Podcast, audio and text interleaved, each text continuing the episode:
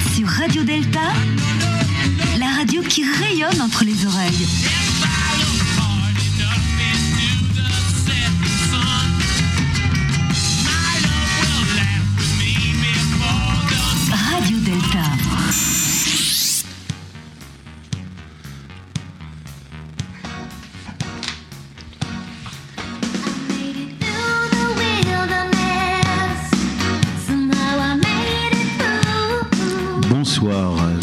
À tous, bienvenue dans notre nouvelle émission de 1, 2, 3 Soleil sur Radio Delta, qui ce soir sera animée par Philippe Benamou, à qui je passe tout de suite la parole. Ah, c'est bien vu, c'est bien vu.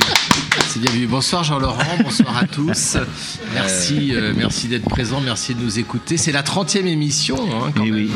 30e émission de 1, 2, 3 Soleil. sur Radio Delta. Bientôt Et la ce- 33e. Ah, bientôt. Pour la 33e, on va faire quelque chose d'exceptionnel. Ça, c'est une sorte de jubilé. Et alors, on est euh, ce soir à bord d'une péniche euh, sur la Seine. On a un magnifique coucher de soleil sur Paris. C'est beau. Euh, on a une grande baie vitrée sur l'ouest, c'est magnifique, on est très heureux. Et on est très content d'être vous avec, ce so- avec vous ce soir. Et on va parler des loges. Oui, des Et pas des loges. loges, de l'éloge. Non. L'éloge courtois Non, on va parler de loges. On va essayer de définir ensemble pendant ces deux heures euh, euh, pour lesquelles on est réunis. On va essayer de comprendre ensemble, et c'est peut-être peut-être pour les profanes, mais pas seulement, euh, savoir un peu ce que c'est euh, ce que c'est qu'une loge. C'est quoi une loge de maçon et de maçonne? Euh, Qu'est-ce que ça représente? Comment ça vit? Comment ça été créé? Comment ça ça se construit? Qu'est-ce qu'on y fait? Qu'est-ce qu'on y travaille? Qu'est-ce que qu'est-ce qui s'y passe dans une loge une fois que les portes sont fermées? Et puis ça peut mourir ou une loge, hein, ça peut disparaître, on le sait. Et donc on va essayer de, de comprendre tout ça. On va balayer tout ça. Alors, on peut, on peut déjà se poser la question de savoir en effet ce qu'est une loge parce que autant euh, un certain nombre de nos amis euh, euh, profanes, en tout cas non maçons qui nous écoutent, connaissent en général les, noms de nos grandes obédiences ou de quelques obédiences maçonniques, je sais pas, le Grand Orient, la Grande Loge, la Grande Loge Nationale, le, DH, la GLMF. Après, on rentre déjà dans des, dans des, dans des conciliations. Mais ils savent qu'il y a des obédiences et ils peuvent se dire comment je fais pour euh, adhérer au Grand Orient ou comment je fais pour adhérer à la Grande Loge? Bah, il y a un souci premier, c'est qu'on n'adhère pas au Grand Orient ou qu'on n'adhère pas à, la Grande Loge. Alors, c'est un, un, peu le- un peu le souci qu'on doit leur expliquer, c'est que s'ils veulent euh, appartenir euh, à une obédience quelconque, euh, il faut qu'ils appartiennent à une loge qui elle-même appartient à cette obédience. Donc, ça va faire l'objet du débat, mais c'était pour déjà euh, pour celles et ceux qui nous écoutent et qui ne sont pas au fait, euh, comme nous, de toute la complexité maçonnique, voilà, il- les loges, ce sont les organes de base, les endroits un peu matriciels où on fait des francs-maçonnes et des francs-maçons. Ces, loges font donc des francs-maçons. Ces loges peuvent ou non se grouper entre elles, ce, qu'on appelle en général se fédérer, et elles se fédèrent autour d'un certain nombre de, principes, de règles euh, qui leur sont communes, autour duquel, en tous les cas, elles se retrouvent. Et donc, ces loges vont créer une fédération de loges, et c'est ces fédérations de loges qui ont des noms qu'on connaît, le Grand Orient ou la Grande Loge de France. Mais euh, ce qui va nous occuper au principal ici ce soir, c'est pas l'obédience en tant que telle, mais C'est justement la loge, c'est-à-dire cet endroit euh, tout à fait particulier euh, Alors, où se vit en vrai Laurent, la vie maçonnique. Justement, Jean-Laurent, euh, avec- on va pas. Vous allez, vous allez pas parler pendant deux heures de la loge. Et non. Nous avons la chance d'être Mais on nous allons- j'attendais que vous présentiez nos invités, mon Ben, cher Philippe. faire. Mais avant, avant, de- avant de présenter nos invités, je voulais juste préciser une chose que l'on précise toujours à chaque Ah oui. début d'émission. C'est vrai. C'est que toutes les personnes qui sont autour de cette table euh, parlent en leur nom propre et ne représentent ni leur loge, s'ils sont francs-maçons, francs-maçonnes, ni leur obédience, ni un rite. Ils sont là parce qu'on les a invités, ils sont venus et on les remercie. Je vais les présenter tout de suite. Et je précise également que l'appartenance maçonnique n'est pas requise pour être invité et pour parler dans ce micro. Alors certains sont francs-maçons, francs-maçonnes, puis certains ne le sont pas. Ouais. Certains Et le ont- disent, certains ne le disent pas. Ceux qui ne le sont pas doivent payer. pour le- Oui, c'est ça. Ils doivent apporter deux bouteilles de champagne. Alors, autour de nous ce soir, euh, bah, nous avons la chance d'accueillir euh, Françoise Grapperon. Bonsoir Françoise. Bonsoir Françoise. Bonsoir Françoise. Bonsoir Françoise. Donc Françoise, vous êtes euh, franc-maçonne et vous êtes membre de la Grande Loge Mixte de France. Tout à fait. Grande Loge Mixte de France ou Grande Loge Mixte française Non, Grande De- Loge Mixte de France. De France. Donc merci. De, et vous allez venir nous, nous... Je crois que vous avez été vénérable de votre loge. Tout à fait. Et donc, vous allez nous parler aussi de la loge vue à travers le vénéralat, c'est-à-dire euh, celui ou celle qui préside l'atelier qu'on appelle la loge. hein. On va préciser un peu tout ça. À côté de vous, euh, j'ai Raphaël qui est là. Bonsoir à tous. Bonsoir Raphaël. Donc Raphaël, Et à, vous êtes et à euh, toutes, Raphaël. et à ah toutes. oui, euh, eh ben, j'allais le dire, Raphaël de la Grande Loge de France. Donc, euh, on a le défaut que nous avons tous à la Grande Loge de France de parler souvent de la franc-maçonnerie au masculin. Et quelquefois, on oublie un peu qu'il y a des femmes qui sont francs-maçonnes, c'est-à-dire qu'il y a des francs-maçonnes. Donc, bonsoir, euh, bonsoir Raphaël. Je crois que vous avez été véné de votre loge qui s'appelait Jean Jaurès, si je ne me trompe pas. Tout à fait exact. Et donc, vous allez nous parler également de la, votre vision, comment vous avez euh, vécu ce vénéralat. Qu'est-ce que c'est qu'une loge pour un vénérable maître, en particulier à la Grande Loge de France Si je ne me trompe pas, au rite écossais ancien et accepté. Exact. Voilà, donc à tout de suite. Alors ensuite, euh, nous avons euh, Joël, Joël Bourdelat, de la Grande Loge Mixte de France également. Bonsoir. Bonsoir Joël. Donc Joël, Bonsoir. ainsi que, ainsi que Françoise, vous êtes, vous avez été grand officier de la Grande Loge Mixte de France. Vous l'avez été, hein Absolument. c'est ça. Et bah, c'est pareil, vous allez aussi nous parler de votre, votre définition. Je sais pas, j'aime pas trop ce terme de définition, mais qu'est-ce que ça représente pour vous une loge Euh, Jean-Laurent l'a dit, c'est vraiment le, noyau central de la franc-maçonnerie, c'est là que tout se passe. hein. Et même si le grand public connaît plus les obédiences que les loges, et c'est normal, on va vraiment se concentrer sur la loge qui est euh, là où on rentre quand on rentre en franc-maçonnerie. Alors à côté de moi, j'ai euh, la chance d'avoir Viviane Roth. Bonsoir Viviane. Bonsoir. Bonsoir, Viviane. Vous, Viviane, vous êtes du Watar. Alors le Watar, c'est L'ordre initiatique et traditionnel de l'art royal. voilà, ça c'est c'est super comme mot, hein. c'est ce- très très beau. Et donc, euh, bah, vous allez aussi nous, nous expliquer ce qu'est une loge pour le Watar. C'est peut-être pas tout à fait la même chose que dans les autres obédiences. On va voir ça ensemble. Euh, il y aura certainement peut-être des petites choses à ajuster. On va voir si on arrive.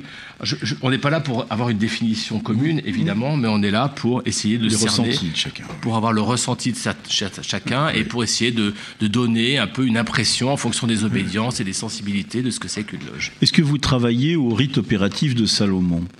Mais c'est exact. Je vois que vous êtes très bien renseigné. Vous Ah oui, pris des oui, renseignements avant que je vienne. Et vous, par contre, parce que c'est c'est bien aussi d'avoir des, des différences, vous travaillez au rite écossais, au rite français Tout à fait. Moi, je travaille euh, au rite écossais ancien et accepté. Moi, je travaille au rite écossais ancien accepté aussi. Très bien.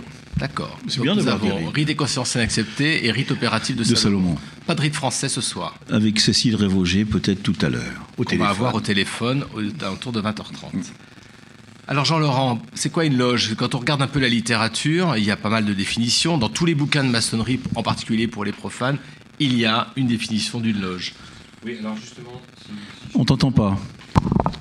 Ça y est. Alors justement, j'ai une question auditeur que je coupe à Ya- Yann euh, aux questions auditeurs. C'est- mon trip. J'ai une question auditeur tout de suite qui m'a été posée par un certain MITCH de, du sud de la France. Euh, c'est quoi la différence entre un atelier et une loge? Alors, il il y a beaucoup de différences et je vais vous lire euh, la définition qui est dans un livre qui a été amené par notre pèlerin. Est-ce que j'ai pas fini le tour de Oh, table pardon, eh ben, on, on va finir le tour de table et je parle de l'atelier et de la loge. Bah oui, parce qu'autour de la table, j'ai présenté donc les invités, mais on a aussi Jean-François Dossa, dit le pèlerin. Oui. Pourquoi le pèlerin? Parce qu'il pèlerine, forcément. Bonsoir à tous et à. Et je crois que vous revenez euh, d'Écosse ou d'Irlande, Alors d'Irlande. d'Irlande, et vous avez ramené un livre. C'est le livre auquel Voilà, euh, donc Jean-Laurent euh, j'ai laissé, oui, la, la gourmandise à Jean Ah oui, Laurent oui, qui est en train de le déguster depuis tout à l'heure. Ah, exactement. C'est un bouquin qui est, euh, Enfin, Jean-Laurent en parlera. Ouais. Voilà, on va en parler tout à l'heure.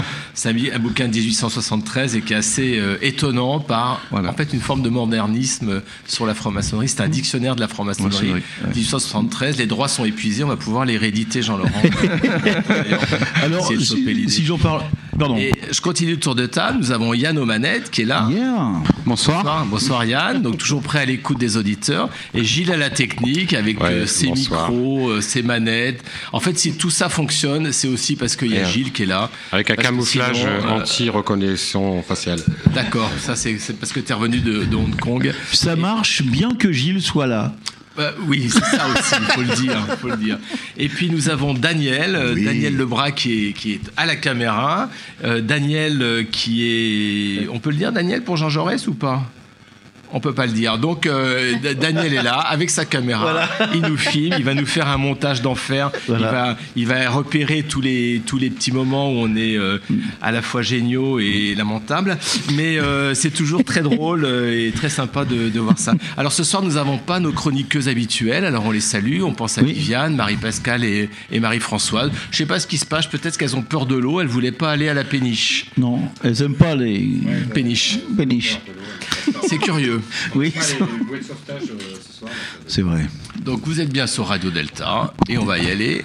On parle des loges. Alors, une première définition, euh, le- notre ami Mitch, si je puis me permettre de l'appeler ainsi, ça, ça me rappelle, vous savez, quand euh, au tribunal des frères Grand Délire, euh, Pierre Desproges recevait Daniel Cohn-Bendit, où il l'avait accueilli par un célèbre Bonjour Cohn, vous permettez que je vous appelle Cohn? Et voilà, donc no- no- notre ami Mitch nous a posé une question pour savoir euh, la différence entre un atelier et une loge.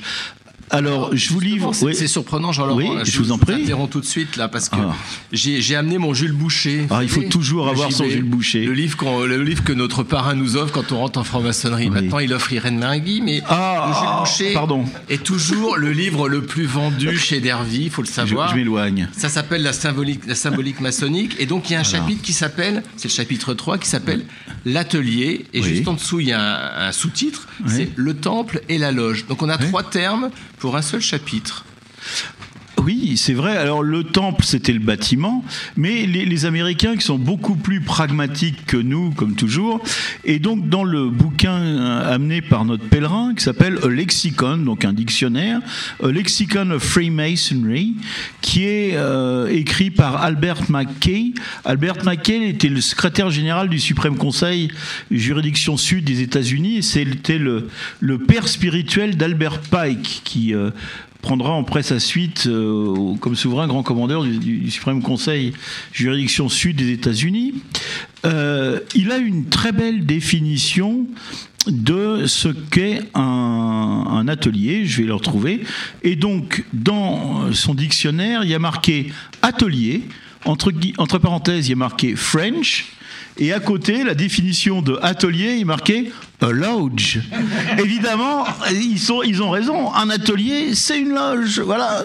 Et donc, parfois, on se perd en, en- circonvulation. euh, oui, l'atelier, c'est la loge. Alors, les- les subtils diront que la loge, ça se concerne les, les ateliers des trois premiers degrés et que les ateliers concernent les ateliers supérieurs. Euh, bon, ça, ça- ça peut se discuter. Euh, mon, mon cher Gilles, à, The Technique et au dictionnaire, il faut, me- faut mettre le micro, c'est le principe à la radio. Yes, I think to the question. Yes. Euh, J'ai réfléchi à la question. I thought. Il y a quelques heures. Et en fait, l'atelier, on, on emploie le terme atelier dans beaucoup de degrés Oui, où nous ne sommes pas dans des loges. J'entends. Je pense que c'est générique. oui moi, moi, je pense que c'est totalement synonyme. L'atelier est là où travaillent les maçons. Et en fait, comme euh, j'allais dire, c'est presque euh, marqué dessus comme le port salut, il y a la Grande Loge mixte de France. La Grande Loge, c'est une fédération de loges. La Grande Loge de France est une fédération de loges. Donc, quelle est euh, l'entité euh, première? C'est la loge. Alors qu'après que la loge travaille dans un temple, euh, c'est mieux que de travailler à l'air libre, quoique on peut travailler partout, dans des tavernes. Voilà, le temple étant l'endroit physique où, on rentre, et qui est, pour ceux qui, qui, qui pensent ça, une, une réplique du temple de Salomon. Euh, mais euh, voilà, le temple c'est l'endroit, et souvent on a l'habitude, enfin on a l'habitude, certains ont l'habitude de dire que les loges c'est les trois premiers degrés et les ateliers dit justement atelier supérieur et loge symbolique ou loge bleue euh, pour les trois premiers degrés. Mais en fait, je pense que euh, c'est un terme qui, enfin, de mon point de vue, euh, équivaut.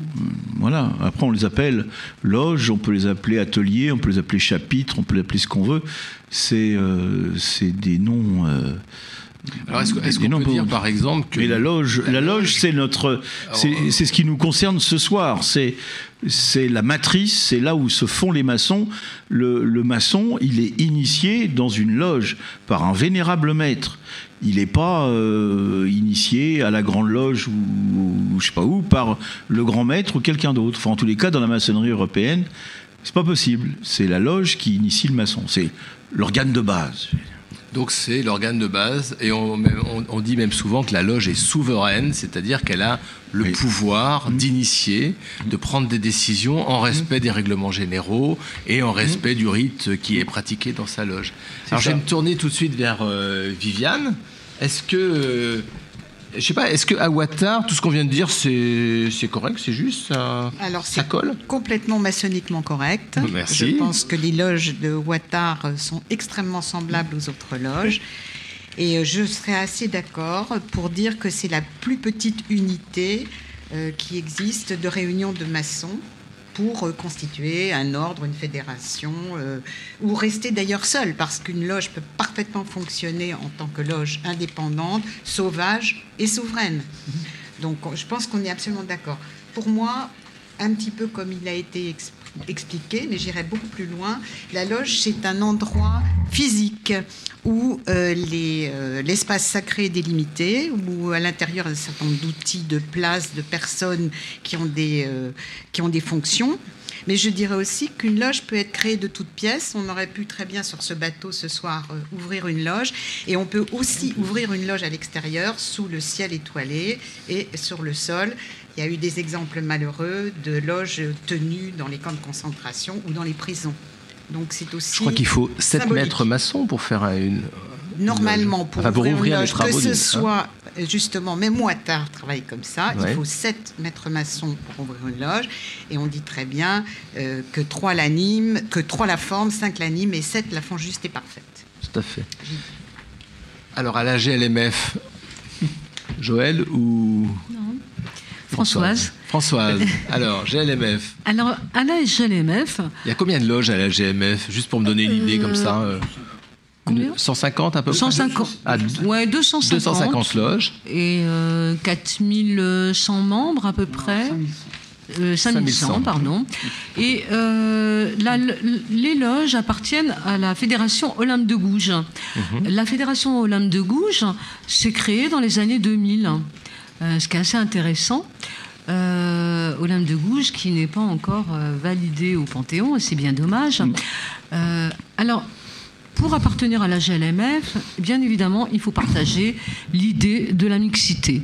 C'est-à-dire que dans la démarche initiatique, il faut pouvoir se poser la question euh, de où ai-je envie de rentrer, dans, dans quelle obédience, et quelle est ma démarche, à la fois personnelle, symbolique et maçonnique.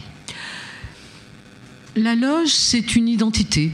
Moi, j'étais vénérable euh, de ma loge qui s'appelle Les Trois Points, qui est une loge qui est issue de la création quasiment euh, de la GLMF, c'est-à-dire a, nous avons fêté ses 30 ans là, euh, année euh, 2018, fin 2018. Et c'est une identité. Les loges sont totalement souveraines, comme le disait Viviane. Viviane. Et d'autre part, euh, ce que je trouve intéressant à la GLMF, c'est que l'évolution de, euh, de notre obédience, qui est une jeune obédience, hein, euh, issue de la GLMU, Grande Loge Mixte Universelle, euh, s'appuie sur une, une dimension euh, profondément euh, civile, c'est-à-dire en termes de responsabilité, c'est-à-dire que la, structuration associative s'aligne sur la dimension maçonnique. C'est-à-dire que chaque poste qui fait fonctionner la loge implique à la fois une responsabilité et un engagement, à la fois civil, maçonnique, profane et, et de valeur.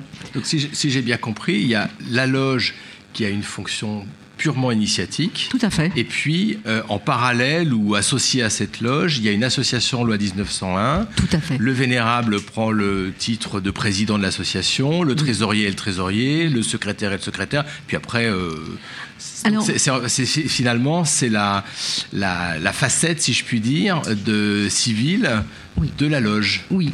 Et, et du coup, euh, comme- Mais pardon, est-ce que c'est pas une obligation, ça? Si, c'est une c'est obligation une obligation. C'est une obligation à la GLNF. Tout à fait.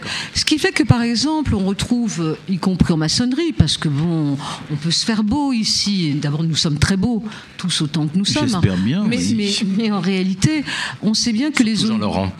C'est ça. On sait bien que euh, finalement, tous les groupes humains abritent la question des relations de pouvoir. Et que dans les dynamiques de groupe, y compris dans un vénéralat, euh, eh bien, les loges peuvent être traversées par des, questions de pouvoir, de, d'enjeux humains, interpersonnels, euh, confortés par la dimension initiatique qui vient catalyser aussi des dimensions affectives. Et les hommes et les femmes ne sont que des hommes en réalité. Et nous sommes humains. Ce qui fait que l'esprit... Parce que si Marie-Pascale était là, quand j'entends euh, les hommes et les femmes sont des hommes en réalité, je pense que Marie-Pascale va apprécier. Mais bon, continuons, continuons. Bref. Et donc, Profitez qu'elle ne soit pas là. Profitons, profitons. Et donc, euh, en réalité, quand euh, il peut y avoir un différent dans une loge, il y a bien pouvoir, il y a, bien en question la, dimension initiatique qui doit prévaloir, c'est-à-dire de, pouvoir réguler la question des groupes, mais euh, en réalité de renvoyer à chacun sa responsabilité civile, c'est-à-dire de pouvoir se porter partie civile de quelque chose qui pourrait dériver. Et c'est ça la régulation d'un groupe. C'est-à-dire qu'en fait, on ne préside pas tout seul à quoi que ce soit dans une dynamique. Voilà. Alors il faut préciser aussi, pour les, surtout pour les profanes qui nous écoutent, que généralement dans une loge, le, le président et les, les différents officiers, c'est-à-dire ceux qui tiennent des plateaux et qui ont des responsabilités euh, soit initiatiques, soit d'administration de la loge, sont élus par la loge et ils sont élus pour une durée déterminée. Il n'y a pas de, de vénérable à vie comme ça a pu exister dans une maçonnerie euh, il y a quelques, quelques pas mal d'années d'ailleurs. Euh, donc ça c'est important de le signaler. Ça veut dire que, comme on dit, la loge est souveraine. Euh, la loge élit son président ou sa présidente. hein. alors on dit président, on dit vénérable. Et, et ça c'est pour un temps déterminé. C'est un an. À la Grande Loge de France, c'est par traditionnellement c'est trois ans, c'est-à-dire c'est renouvelé deux fois, mais ça dépend peut-être des obédiences. aussi. Je sais pas, vous, Pareil. vous aussi, au Pareil. Ouattara aussi, c'est généralement trois ans. Pas du tout à Ouattara, me dit Viviane. Alors, il y y, a une autre règle ou? Non, il n'y a pas une autre règle, il y a un autre fonctionnement. Et ce fonctionnement est un petit peu, euh, en général, ça attire un peu la moquerie. Euh, dans nos loges, euh, il n'y a pas d'élection. Il y a, euh, Ah, a- j'adore ça. je, je l'avais dit, on attirerait la moquerie. Ah, mais pas du savais. tout, je me moque pas du tout. Camarade Turbette, taisez-vous. Donc, euh, en général, euh, il y a euh, donc un vénérable qui est en exercice pour trois ans et qui n'a pas été euh, élu avec des boules noires et des boules blanches, c'est-à-dire pas démocratiquement euh, à ça a été à l'unanimité. Alors, ça paraît toujours euh, invraisemblable. Ceci dit, les loges de Ouattara sont pas comme des loges qui ont 50, 60, euh, 70 personnes. Il y a entre 15 et 30 personnes. Et donc, on arrive à un consensus. En revanche, l'agrément est renouvelé tous les ans. Et de même, les officiers ne sont pas élus, les officiers tournent. Il y a une rotation des offices qui se fait d'une manière aussi consensuelle. Donc euh, on est, on peut être, euh, il y a différents euh, offices dans la loge, et je crois que ça, ça serait bien de l'expliquer pour Mhm. les profanes qui ne sont pas forcés de savoir ce que c'est un office. Et donc, ces offices sont, on les a d'une manière par rotation. Donc tout le monde a l'espoir un jour ou l'autre de faire un, un travail utile à la loge. Et donc c'est c'est une façon de fonctionner qui est un tout petit peu différente. Ceci dit, ça n'enlève rien à la souveraineté de la loge. Et euh, alors nous, l'exercice du rite est un peu différent. Donc voilà. Donc ça, on y reviendra On, après. on reviendra peut-être sur les officiers. Sur, sur le fond, c'est pareil. Sur le fond, c'est pareil. Dans l'à peu près dictionnaire de la franc-maçonnerie, coécrit par Jean-Laurent euh, Turbet et moi-même, à la définition de officier de la loge, nous avons écrit frères ou sœurs qui ont dit un petit peu vite peut-être qu'ils étaient à la disposition de la loge. Bon. On, on reviendra C'est un peu les. ironique, mais il y a- un fond de Il y, a un vérité. peu de- il y a toujours un petit peu de un fond de vérité. tout Même ça. pour le vénérable. Alors, il y a, il y a un terme euh, qu'il faudrait préciser aussi, parce qu'on a, on a parlé des loges, on a parlé de Georges Jaurès, on a parlé de la loge, euh, je sais plus le, le Les nom trois de la points. loge. Les trois points. Les trois points. Donc, on parle de titres distinctifs, hein, c'est comme ça qu'on nomme des loges. hein. C'est-à-dire que les loges ont un nom, Ouais. et elles ont aussi un numéro, en général, qui correspond à un numéro chronologique dans l'obédience à laquelle elles, sont, euh, elles appartiennent. Alors, Ra- Raphaël, pour la, pour la Grande Loge de France, c'est la même chose, une loge. C'est quoi pour un Véné de la Grande Loge de France C'est quoi sa loge? Comment on peut la définir? Ou comment vous la définiriez? Alors, je la définirais euh, comme, euh, je dirais, vraiment un lieu à part et peut-être quelque part un non-lieu. Euh, je m'explique parce que quand j'ai été, euh, le hasard a fait que j'ai présidé cet atelier pour, euh, je dirais, se remémorer euh, sa fondation un siècle avant. Donc c'est un travail bien entendu avec tous les frères de l'atelier. Je tiens à préciser qu'un président d'une loge, ce n'est pas justement à prendre au sens profane. Pour prendre une analogie, je, dirais que c'est un petit peu comme un chef d'orchestre. La comparaison vaut ce qu'elle vaut, mais en tout cas, s'il n'y a que le chef d'orchestre et des pupitres vides ou des musiciens qui ne savent pas jouer la partition, on n'entend aucune note au concert. Voilà, ça je tiens à le préciser. Mais moi, surtout, ce qui me questionne et qui continue d'ailleurs de me questionner depuis que je suis descendu de charge, Alors, juste pour préciser, descente de charge, ça veut dire que on passe de vénérable, c'est-à-dire On n'est plus vénérable. président, et on passe à, entre guillemets, frère de la loge. Voilà, et disons une fonction dont je tairai le nom, mais qui est une fonction d'humilité, parce que je tiens à préciser que c'est avant tout un espace spirituel et initiatique, et donc ces offices, euh, alors c'est aussi tout un lexique, parce que, en tout cas, euh, au rite écossais ancien accepté, euh, les mots nous font voyager dans le temps. Et il est parfois bon de consulter des dictionnaires quelque peu anciens pour pouvoir goûter, je dirais, toute la saveur et toute la profondeur des dénominations. Donc c'est vraiment officier au sens ancien du terme. Je, euh, d'être officier. Et donc, On, chaque, on voit chaque- parfois sous Raphaël le professeur de philosophie pointé sous le, sous le vénérable maître. Non, non. Et, et- et chaque office, chaque office est un travail et déjà un travail à mener sur soi. Il ne peut être mené sur soi qu'avec les autres frères. Donc, quand le président descend, il a une fonction, je dirais, d'humilité pour comprendre que celui qui a été, disons, sous la lumière, je mets des guillemets, eh bien, euh, va revenir euh, au plus humble. Et ce ne doit, normalement, ce ne doit pas être seulement des mots, mais ça doit être vécu et ça doit aussi, je dirais, euh, faire réfléchir, faire méditer, édifier les autres frères.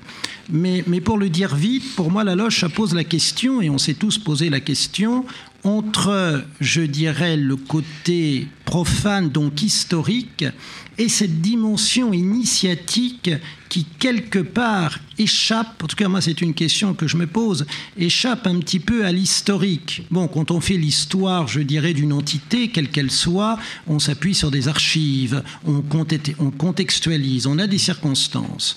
Et la loge Jean Jaurès, elle est née dans un contexte particulier, historique, idéologique. On a effectivement des archives, on pourrait même établir une sociologie des premiers membres. Ça, c'est une chose. Mais si ce n'était que ça, d'une part, elle aurait pu d'ailleurs assez rapidement disparaître, et d'autre part, ce n'est pas ça non plus. Euh, sinon, euh, nous n'aurions pas été là un siècle après. Donc, il y a la part initiatique. Et cette part initiatique, quelles sont les archives pour en faire l'histoire? La part initiatique, c'est une attitude dans l'atelier. Ce sont certaines paroles, ce sont des gestes, c'est une manière de transmettre, je dirais, c'est une intimité due par l'initiation entre frères. Et ça, je ne sais pas quelles archives l'attestent, peut-être des archives du cœur, des archives secrètes. Euh, secrète. Alors attention, hein, je précise bien, pas au sens que l'on pourrait avoir des archives secrètes de la CIA. Ce, n'est pas ça du tout, mais il y a une part. Dans le secret du cœur. Voilà. Et, je dis, et, et, sans, et sans verser dans un discours par trop mystique, je dirais qu'il y a quelque part une part invisible. Et c'est ça qui distingue. Voilà. Pour nos auditeurs et nos auditrices, hein, et je précise bien nos auditrices pour qu'il n'y ait pas de confusion. Euh, on va dire pour nos auditrices et nos auditeurs. Euh, on nous, je progresse peu à peu. quand on rentre dans une loge, quand on rentre dans une loge, sans rien révéler, on quitte un monde que l'on qualifie de profane. On pourrait en discuter euh, toute la nuit, hein, si c'est, je dirais, si c'est pertinent ou pas. Mais enfin, c'est comme ça pour entrer dans un espace qui dit sacré. Et donc, on est toujours entre les deux. Et, c'est la grande difficulté quand on parle des, loges de l'extérieur. Moi, je suis toujours étonné quand, je regarde certains journaux, euh, certains marronniers, c'est que je me dis, mais c'est vu de l'extérieur peut-être mais c'est pas ça non plus. Donc comment parler d'une voilà, ça suppose un langage, ça suppose une intimité. Pour moi, c'est ça, absolument. Viviane. Je vous remercie d'avoir invité Raphaël parce que maintenant je vais pouvoir me lâcher. Parce que euh, si, c'est Ouattard qui parle comme ça, avec euh, uniquement un langage symbolique, on nous dit qu'on est un petit peu sectaire. Mais non, Donc maintenant je peux me lâcher. il y a eu pire. Lâchez-vous, lâchez-vous. Merci Raphaël. Alors, je crois qu'on va, notre ah, pèlerin. Et puis après, on, va appeler Cécile. Euh, Cécile, euh, on, l'appelle, on l'appelle maintenant? On avait dit 20h30. Je pense qu'on avait dit 20h30. Alors on l'appelle. Et on n'a pas dit 21h, non? Cécile? Cécile ne répond pas depuis Bordeaux. Alors Cécile, c'est Cécile euh, Revogé, qui est à Bordeaux et qui va nous, je sais pas si elle va être en ligne, on va l'appeler tout de suite. La technique euh, appelle Cécile. Cécile Révogé est, professeur d'histoire. Alors, euh, Jean-Laurent, qui est Cécile Révogé, professeur d'histoire Elle est l'auteur de nombreux ouvrages concernant la franc-maçonnerie, le fait maçonnique.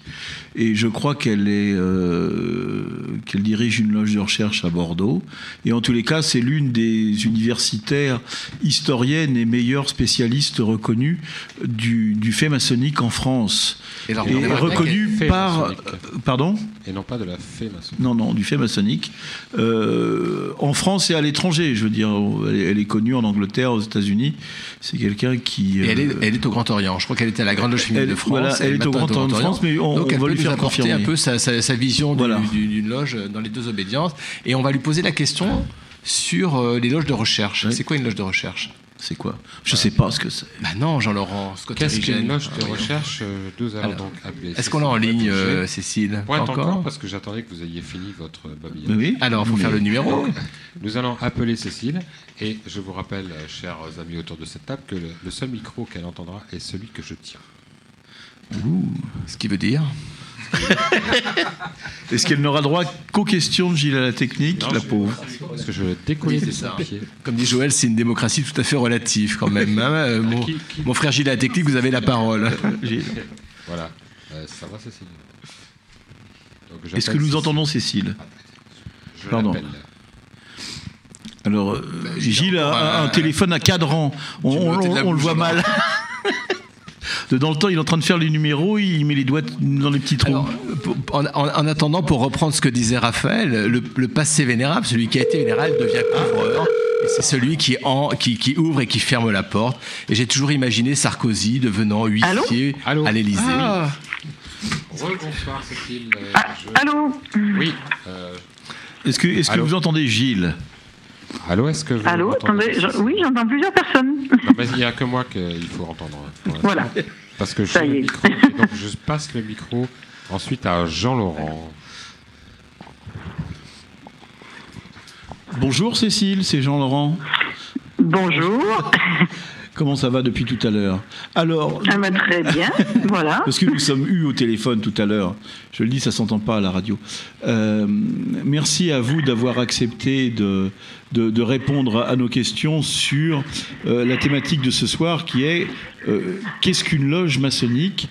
Alors, je vous ai présenté peut-être un peu trop brièvement comme une professeure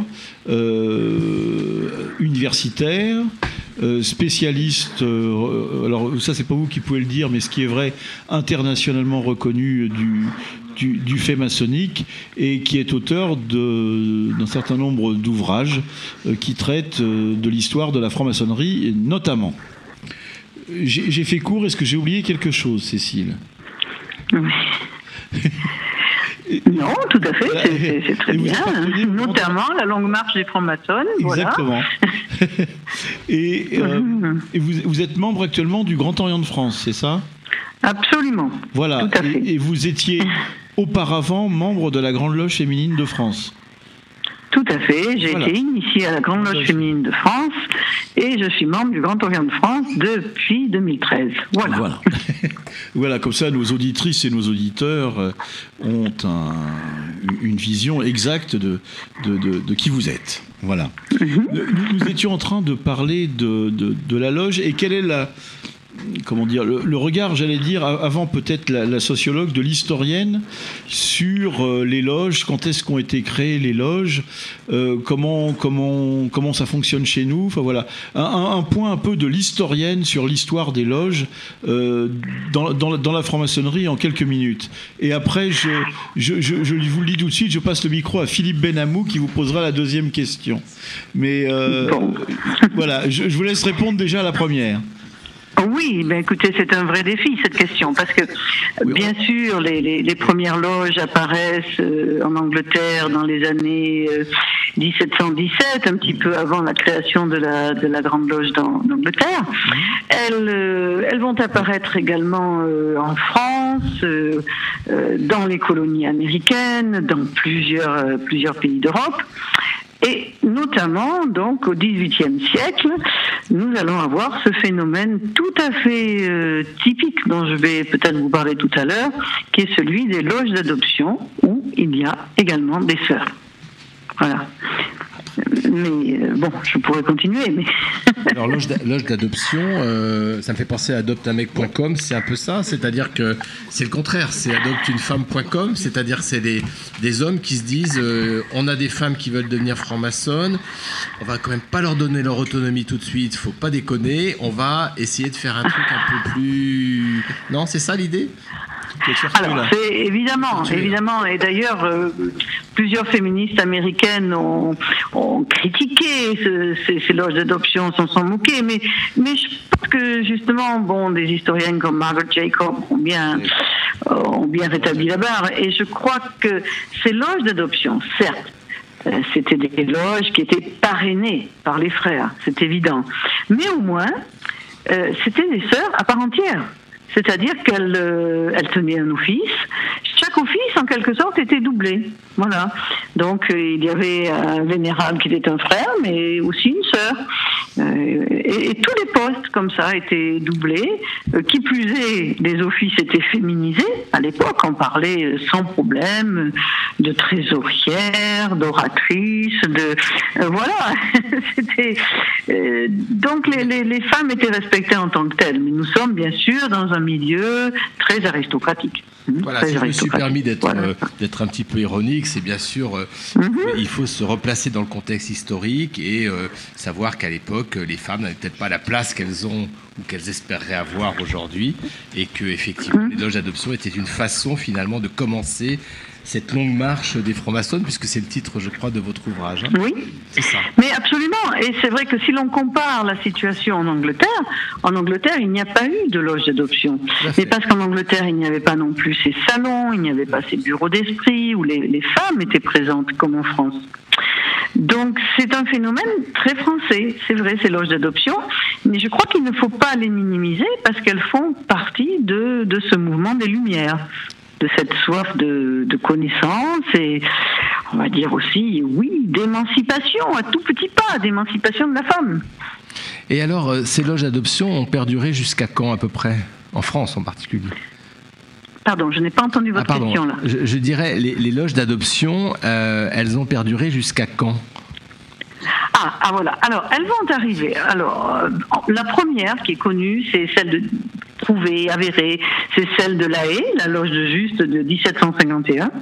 Mais récemment, on a trouvé trace d'une loge qui aurait pu exister près de Bordeaux, alors j'en suis très fière, dans le sillage de l'Anglaise vers euh, 1734.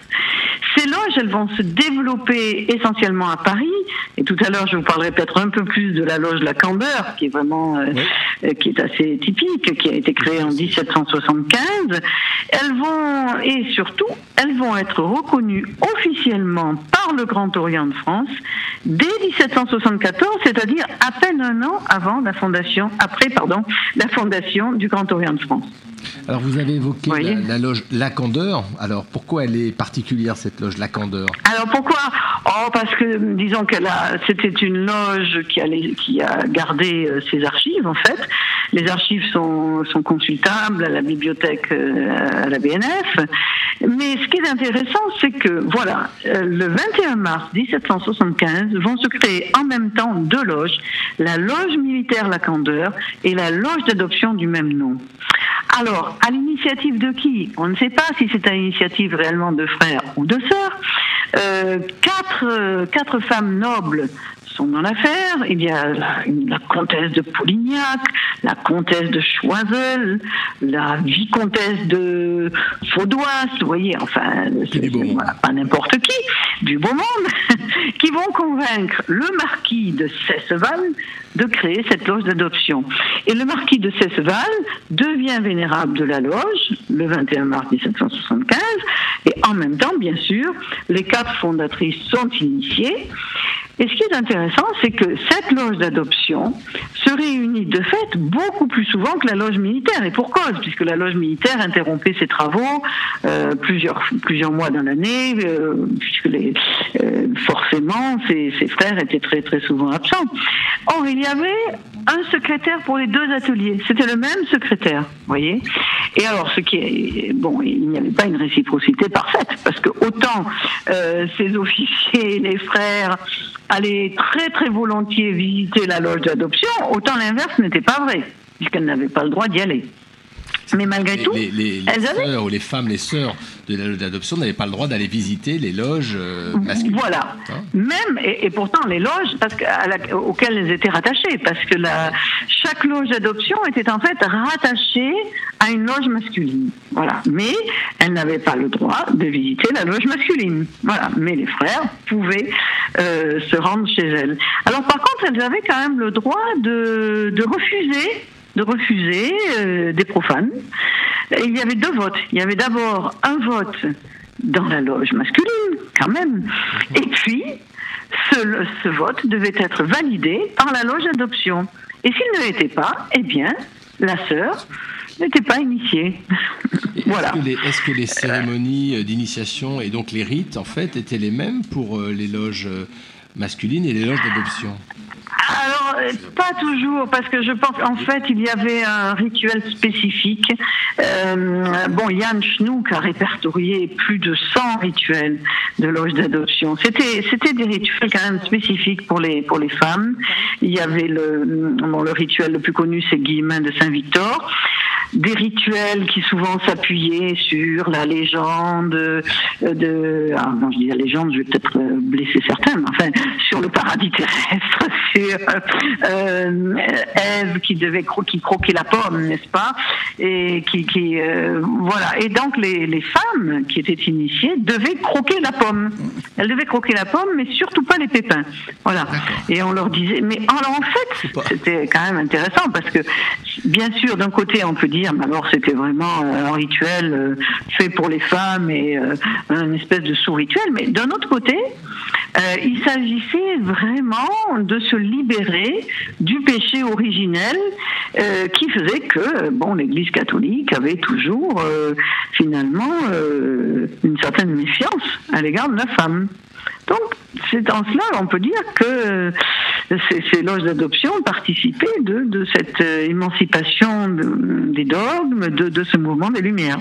Et alors, est-ce qu'on a des témoignages écrits des femmes qui faisaient partie de ces loges d'adoption Est-ce qu'il y a des, je sais pas, des lettres, des courriers, des, des témoignages Euh, ouais, écoutez, c'est bien possible. Moi, j'avoue que je n'en ai pas trouvé. Parce que dans les archives, on ne trouve pas tellement de documents individuels. On trouve, euh, bon, surtout, c'était des comptes rendus euh, rédigés par le, par le secrétaire. Euh, donc, euh, des témoignages réellement individuels, euh, non, il faudrait croiser. Il faudrait aller voir, par exemple, euh, si la, la marquise de ou la comtesse de Choiseul-Gouffier a écrit quelque chose à ce sujet. Bon, j'avoue que ça, pourquoi pas, hein, peut-être, peut-être qu'on trouvera un jour. Mais ce qui est important quand même, c'est de voir les, comptes rendus, parce que alors je suis tombée sur ce compte rendu assez extraordinaire, où à un moment donné, euh, la loge, la candeur, pose une question à toutes les loges du GODF. Donc, et cette question, c'est quelle est la manière la plus économique, la plus saine et la plus utile à la société d'élever les enfants trouvés depuis leur naissance jusqu'à l'âge de 7 ans? Vous voyez, c'était très précis. Et il s'agissait pas uniquement donc de, de, faire de la charité, mais il s'agissait de savoir comment comment élever les enfants trouvés et une récompense de 300 livres était promise voilà en fait c'est assez amusant parce qu'elles étaient à l'initiative donc de cette réflexion Alors, on peut dire que ça, ça annonçait un petit peu la question à l'étude des loges aujourd'hui hein, lorsque euh, toutes les loges d'une obédience comme ça se, se penchent sur une question essayent de voilà d'envisager des solutions donc je, je trouvais qu'il y avait un aspect tout de même très très pratique voilà euh, dans ce travail. Mhm. Alors, j'ai une question de, de Gilles, et puis après, on parlera des, des loges de recherche. Oui. Oui, bonsoir, bonsoir Cécile. Bonsoir. C'est- C'est pas une question en fait, c'était juste pour changer carrément de sujet, mais je me. je me- mais, mais- mais du coup, euh, bon, il faudra reprendre le fil après. C'est l'exercice chez Radio Delta. Des fois, on saute comme ça. Euh, nous nous sommes croisés en fait avec euh, Jean-Laurent. en- Oui. Le 21 mai 2018. Ah bah, j'ai pas le micro, je peux pas parler là. T'as pas le micro, donc je passe le micro à Jean-Laurent qui, qui va re- rebondir là-dessus. Le 21 mai 2018, oui. Oui, pardon, oui. Euh, oui, parce que vous aviez, euh, vous aviez été la directrice de thèse euh, de, de Marianne Mersch, je crois, qui avait Ah, tout à qui a, fait, qui a publié oui. une thèse qui s'appelle La franc-maçonnerie et les femmes au temps des Lumières, Angleterre, Tout France et territoires allemands de mémoire. Et vous étiez euh, évidemment invité lors de la remise du prix de thèse du Suprême Conseil de France, puisque Anne-Marie Mersch a eu un accessite euh, à, à cette occasion. Tout à fait. Voilà. Tout à fait, je me souviens très bien. Marianne a fait une très belle thèse, oui, et comparative aussi. C'est ça qui est intéressant. France, Angleterre, Allemagne, euh, territoire allemand. Hein, à cette époque-là, au XVIIIe siècle. Oui. Et alors elle, justement, a croisé, vous voyez, c'est euh, les archives des loges avec des, des témoignages individuels. Elle est allée un petit peu chercher euh, ce que certaines de ces femmes avaient pu écrire dans un contexte qui n'était pas maçonnique. Donc c'était très, intéressant de voir les comment comment euh, en fait elle a croisé à la fois les archives maçonniques et puis et puis les autres archives. Hmm. Voilà, j'ai repris le micro du coup, c'est Gilles, euh, la technique. Oui. Donc moi j'étais en train de rediffuser en direct, en diffusant en direct la cérémonie. Et euh, j'avais une question, parce que je sais pas, on n'avait pas eu le temps, tellement de temps de vous interviewer à l'époque. Qu'est-ce que vous avez pensé de cette cérémonie et du, du prix du Suprême Conseil de France? Après on repart dans le sujet. Ah, mais écoutez, bon, moi j'ai l'habitude, je vais pas vous mentir, de, de la remise de prix au Grand Orient de France. Alors c'est très différent, parce que euh, pour le Grand Orient de France, on annonce les choses une semaine, au moins une semaine avant, quoi, une semaine ou quinze jours avant, alors que là c'était vraiment l'effet surprise jusqu'à la dernière minute. Hein, je dois dire que vraiment, euh, il y avait un grand secret dans tout cela. Voilà.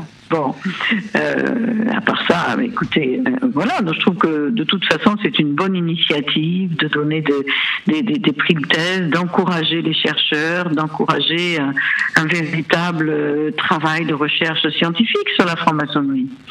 Et surtout, de ne pas considérer que la franc-maçonnerie est une discipline à part. Euh, ça vraiment, euh, à un moment donné, on parlait de maçonnologie, c'est un terme affreux. Euh, non, je crois que euh, la franc-maçonnerie doit être étudiée dans plusieurs champs, plusieurs champs disciplinaires, que ce soit l'histoire, la sociologie, euh, voilà, les, les études de, de langue, enfin tout. Je, je crois qu'il ne faut mettre aucune euh, barrière, voilà. Et c'est comme ça que justement le- les recherches sur la franc-maçonnerie seront respectées. Je vous repasse, euh, Philippe. À ce, à ce propos, j'ai une question. Est-ce qu'il faut être franc-maçon pour faire des recherches sur la Oui, franc-maçonnerie? attendez, je vous entends pas très bien, pardon. Est-ce qu'il Oui. faut être franc-maçon ou franc-maçonne pour faire des recherches sur la franc-maçonnerie? Quelle est la question? Est-ce Ah. que Est-ce qu'on vous m'entendez là, euh, Cécile mal Il faut être ah, mal. Pardon. Bon, je vais essayer de parler plus fort. Est-ce qu'il faut être franc-maçon ou franc-maçonne, c'est-à-dire avoir été initié pour faire des recherches, Hmm. qu'elles soient historiques, sociologiques Alors, c'est une bonne question. J'ai envie de dire surtout pas au départ. Surtout pas. Euh, D'accord. bon, parce que, mais écoutez, je, je me rappelle très jeune chercheuse, donc ça remonte à quelques années, on va dire. Euh, J'étais arrivée de façon très naïve euh, dans les locaux de la Grande Loge Unie d'Angleterre. À l'époque, vraiment, ce n'était pas aussi professionnel qu'aujourd'hui. Aujourd'hui, il y a vraiment un personnel extraordinaire à la bibliothèque de, euh, de, de- recherche de Londres, qui, est excellente. Mais à l'époque, ce n'était pas le cas. Et donc, il y avait uniquement bon, quelqu'un dont je tairai le nom pour euh, ne pas être méchante, mais qui était un officiel de la Grande Loge d'Angleterre. Et euh, je lui dis que je souhaite faire des recherches, une thèse sur la franc-maçonnerie. Alors, il me dit euh, Ah bon? Oui, mais donc j'aimerais pouvoir avoir accès aux archives. Est-ce que je peux regarder les, les fichiers, les catalogues? Ah, il me dit Non, écoutez, euh, posez-moi une question et je vous répondrai précisément. Et alors mais alors vraiment, de façon tout à fait naïve, je lui dis, mais écoutez, je suis franc-maçonne. Oh Alors c'était horreur et damnation. Et je me dis, écoutez, je n'ai rien entendu. Euh, Aujourd'hui, je ne vous donnerai rien, mais écrivez-moi et je vous répondrai. Voilà, c'est comme ça que ça s'est passé. Alors maintenant, les choses ont heureusement changé, totalement. Mais euh, bon, je veux dire, non, non, on n'a vraiment pas besoin. Au contraire, ça, ça peut parfois desservir d'être, vous voyez, parce qu'il y a une certaine réserve euh, à l'égard des, des, des, francs-maçons. Quand, quand on fait des recherches, c'est assez amusant. Alors que quelqu'un qui vient du monde universitaire sans annoncer la couleur euh, va peut-être être mieux accueilli. Bon, aujourd'hui, non. Honnêtement, les choses ont beaucoup évolué. Ce n'est plus comme ça. Mais ce qu'il y a de sûr, c'est que toutes les archives sont accessibles aujourd'hui, absolument toutes. Elles sont accessibles euh, soit à la Bibliothèque nationale, à la BNF, il y a un fonds maçonnique euh, énorme, absolument considérable. Si vous allez donc, vous le savez bien, la bibliothèque de la Grande Loge de France comme la bibliothèque du Grand Orient de France sont accessibles à tous les chercheurs. On n'a pas besoin d'être maçon pour aller faire des recherches dans, dans ces bibliothèques. Aux États-Unis, ça a été pareil. Euh, aux États-Unis, euh, forte de cette expérience, je me présentais comme universitaire et jamais comme maçonne pour faire mes recherches. Voilà, hein, dans les bibliothèques de la Grande Loge. Non, donc je crois que, si vous voulez, le euh, et quand on est quand on est quand on est soi-même maçon, donc ce que je suis, eh bien, je crois qu'il faut absolument garder une distance, une distance par rapport à son objet de recherche, parce que sinon, on ne fait pas de recherche scientifique. Alors, on a- si l'on veut être crédible, il faut une certaine distance critique. Voilà. Alors nous avons une question de Jean-François que nous appelons chez nous le pèlerin. Oui, euh, bon- bonsoir. Moi, j'aurais une, une petite question. à vous Bonsoir. poser. Bonsoir. J'aurais une petite question à vous poser, puisque vous parliez tout à l'heure des, de Londres, des Anglais. Euh, Oh, attendez, là, j'entends plus. Hein. Je vous m'entendez là? parliez Est-ce que, de- est-ce que vous m'entendez là? Attendez. Est-ce que vous m'entendez Allô Oui.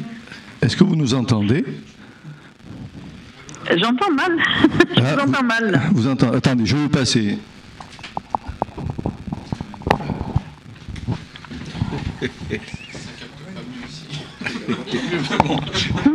Est-ce que vous nous Il y a entendez micros qui marchent mieux, d'après ce que j'ai compris. Oui. Vous nous entendez là Est-ce que vous nous entendez? C'est la voix mat.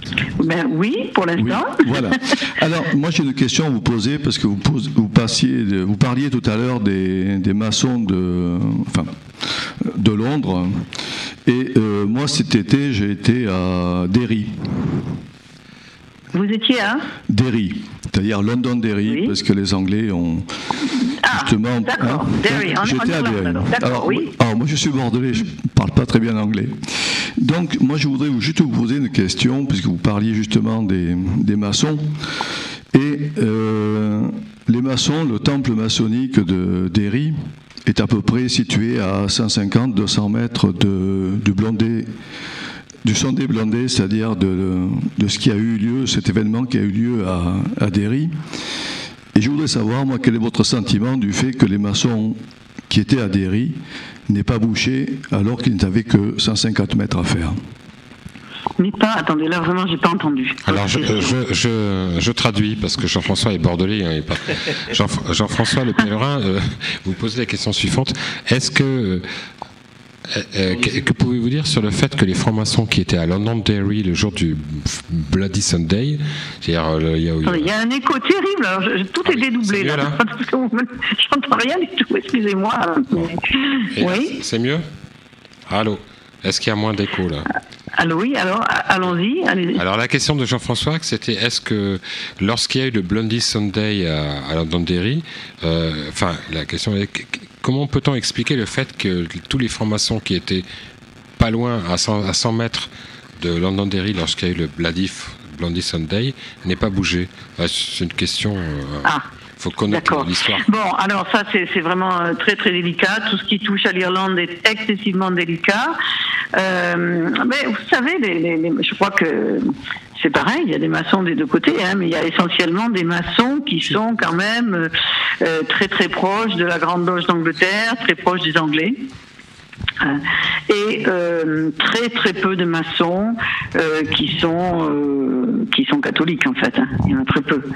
Donc voilà, euh, et ils sont très prudents, ils sont excessivement prudents, ils ne, ils ne veulent absolument pas, si vous voulez, apparaître comme euh, s'occupant de, de- de questions euh, politiques et, et encore plus de, de- questions justement euh, qui vont euh, qui vont opposer les, les protestants, les catholiques et, et les communautés en Irlande. hein. Donc ils sont ils ont une prudence de lynx, c'est vrai. Voilà. Alors, Cécile, on a, on a bien compris. J'ai bien euh, répondu à votre question. Oui, je, je- je pense parce que je vois, je vois euh, Jean-François euh, opiner de la, du chef. Est-ce que donc vous êtes chercheuse, vous êtes franc-maçonne, euh, vous avez, je crois, créé aussi une loge de recherche. Là, là, vous êtes plusieurs à parler, vraiment, je n'entends pas. Ah non, je Allô suis tout seul, oui là. T'as les deux micros. Oui. Alors euh, là, je, je- je- vous m'entendez là? Oui, très bien. Très bien, ok. Alors, donc, si j'ai bien compris, vous êtes euh, chercheuse, vous êtes également euh, franc-maçonne, vous avez également créé une loge de recherche au Grand Orient de France. Et je voulais savoir, euh, déjà en Pas quel- du tout. Déjà en tout, quelques je mots. fais une euh, loge de qu'est-ce- recherche au Grand Orient de France. Voilà. Je vous arrête tout de suite. Ah, pardon, ok. Alors, vous avez créé une, une loge de recherche Ce n'est pas le cas. Non, j'ai non. Par contre, j'ai rejoint, oui, une loge de recherche, mais c'est pas du tout moi qui l'ai créée. D'accord. Et qu'est-ce qu'est-ce qu'apporte une loge C'est quoi une loge de recherche? Puisque là, on est en train de travailler sur des loges. Ah, C'est quoi une loge de écoutez, recherche? c'est- un peu la grande mode, hein, les loges de recherche, il faut reconnaître. hein. Euh, chaque obédience aime bien avoir ses loges de recherche. Bon, moi je crois qu'il faut être modeste. Je crois qu'il faut être modeste. Euh, parce que finalement, bon, une loge de recherche, ça peut être intéressant euh, quand, parce qu'on sait que les thématiques sont clairement des thématiques d'histoire. Voilà. Et donc, euh, des maçons vont s'intéresser à des questions d'histoire, plus spécifiquement. Mais ça ne veut pas dire qu'ils vont faire des travaux de recherche. Vous voyez ce que je veux dire Euh, Qui vont être ensuite euh, publiés ou... Non, moi je pense que honnêtement, pour, pour, pour publier un travail euh, historique, bon, il faut, il faut une certaine distance, il faut, euh, voilà, il faut pas que ce soit marqué justement du sceau d'une loge, fut-elle de recherche. Cela dit, moi je, sais que la, la loge, la loge anglaise, euh, Quatuor Coronati, a, a quand même fait des- bon, de, de- de bons travaux, hein, mais ce sont, bon, ce sont des articles qui sont intéressants, qui servent, qui servent aux chercheurs, mais euh, bon, c'est différent. Il y a la loge aussi Village euh, Villard de Cour qui, qui, publie régulièrement des articles, voilà. Mais alors, juste pour, pour bien, pour bien que nos amis, nos amis profanes comprennent, puisque là on est en train de parler de loges, et là on est, on est en train de basculer sur euh, la question que je posais, sur des loges de recherche. Est-ce que ce sont des loges maçonniques, comme euh, les loges telles qu'on les a définies ici Attendez, avec là, là, il y a deux mots, j'entends plus. Est-ce que Est-ce que, est-ce que ce sont des loges maçonniques? Est-ce que ce sont des loges qui initient? Ou est-ce que ce sont des loges, euh, typiquement euh, des loges qui travaillent, c'est-à-dire des groupes de recherche en fait? Non, mais généralement, ce sont des loges maçonniques qui ont, qui ont un rituel qui est celui de, de, n'importe quelle loge, mais euh, bon, qui, qui, font très très peu évidemment d'administration et qui, euh, proposent des travaux euh, qui sont des travaux, oui, des travaux historiques. Voilà. Très bien. Non, euh, euh, si vous voulez, moi j'ai l'habitude, j'ai tellement l'habitude de travailler dans un réseau de, de chercheurs internationaux que bon, moi j'aime bien ça, j'aime bien euh, ces échanges et je crois que c'est très très important de ne pas avoir une recherche franco-française.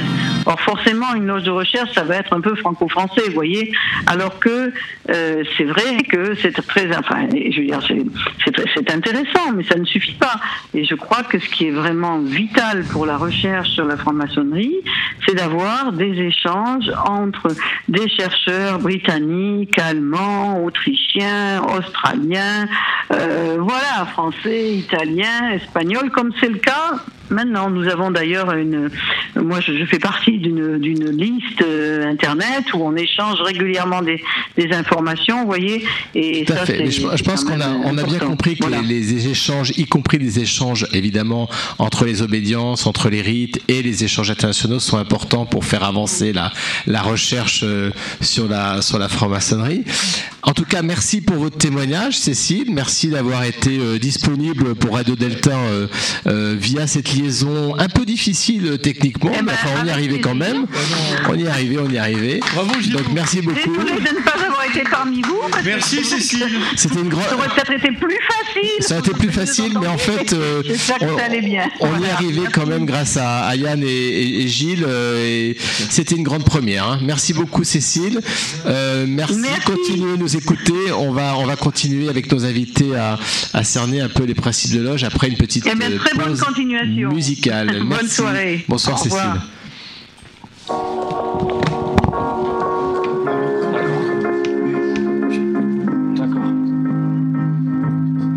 Alors vous êtes toujours sur Radio Delta, l'émission 1, 2, 3 Soleil, la radio qui rayonne entre les oreilles. Et ce soir, nous parlons de loge. Mais avant de continuer notre débat, notre discussion autour du thème de cette loge, nous allons écouter la chronique de Mitch. Bah oui, il est 21h et à 21h, il y a Mitch. Et ce soir, Mitch va nous parler de Pinard, euh, de Pinard, il va nous parler de Piccolo. Alors, Piccolo, euh, c'est Mitch. Tout à fait. Et je tiens, je tenais à préciser, euh, mon cher euh, Philippe, que c'était la- le numéro 1 de la saison 2 de La Petite Histoire. La petite histoire de Mitch.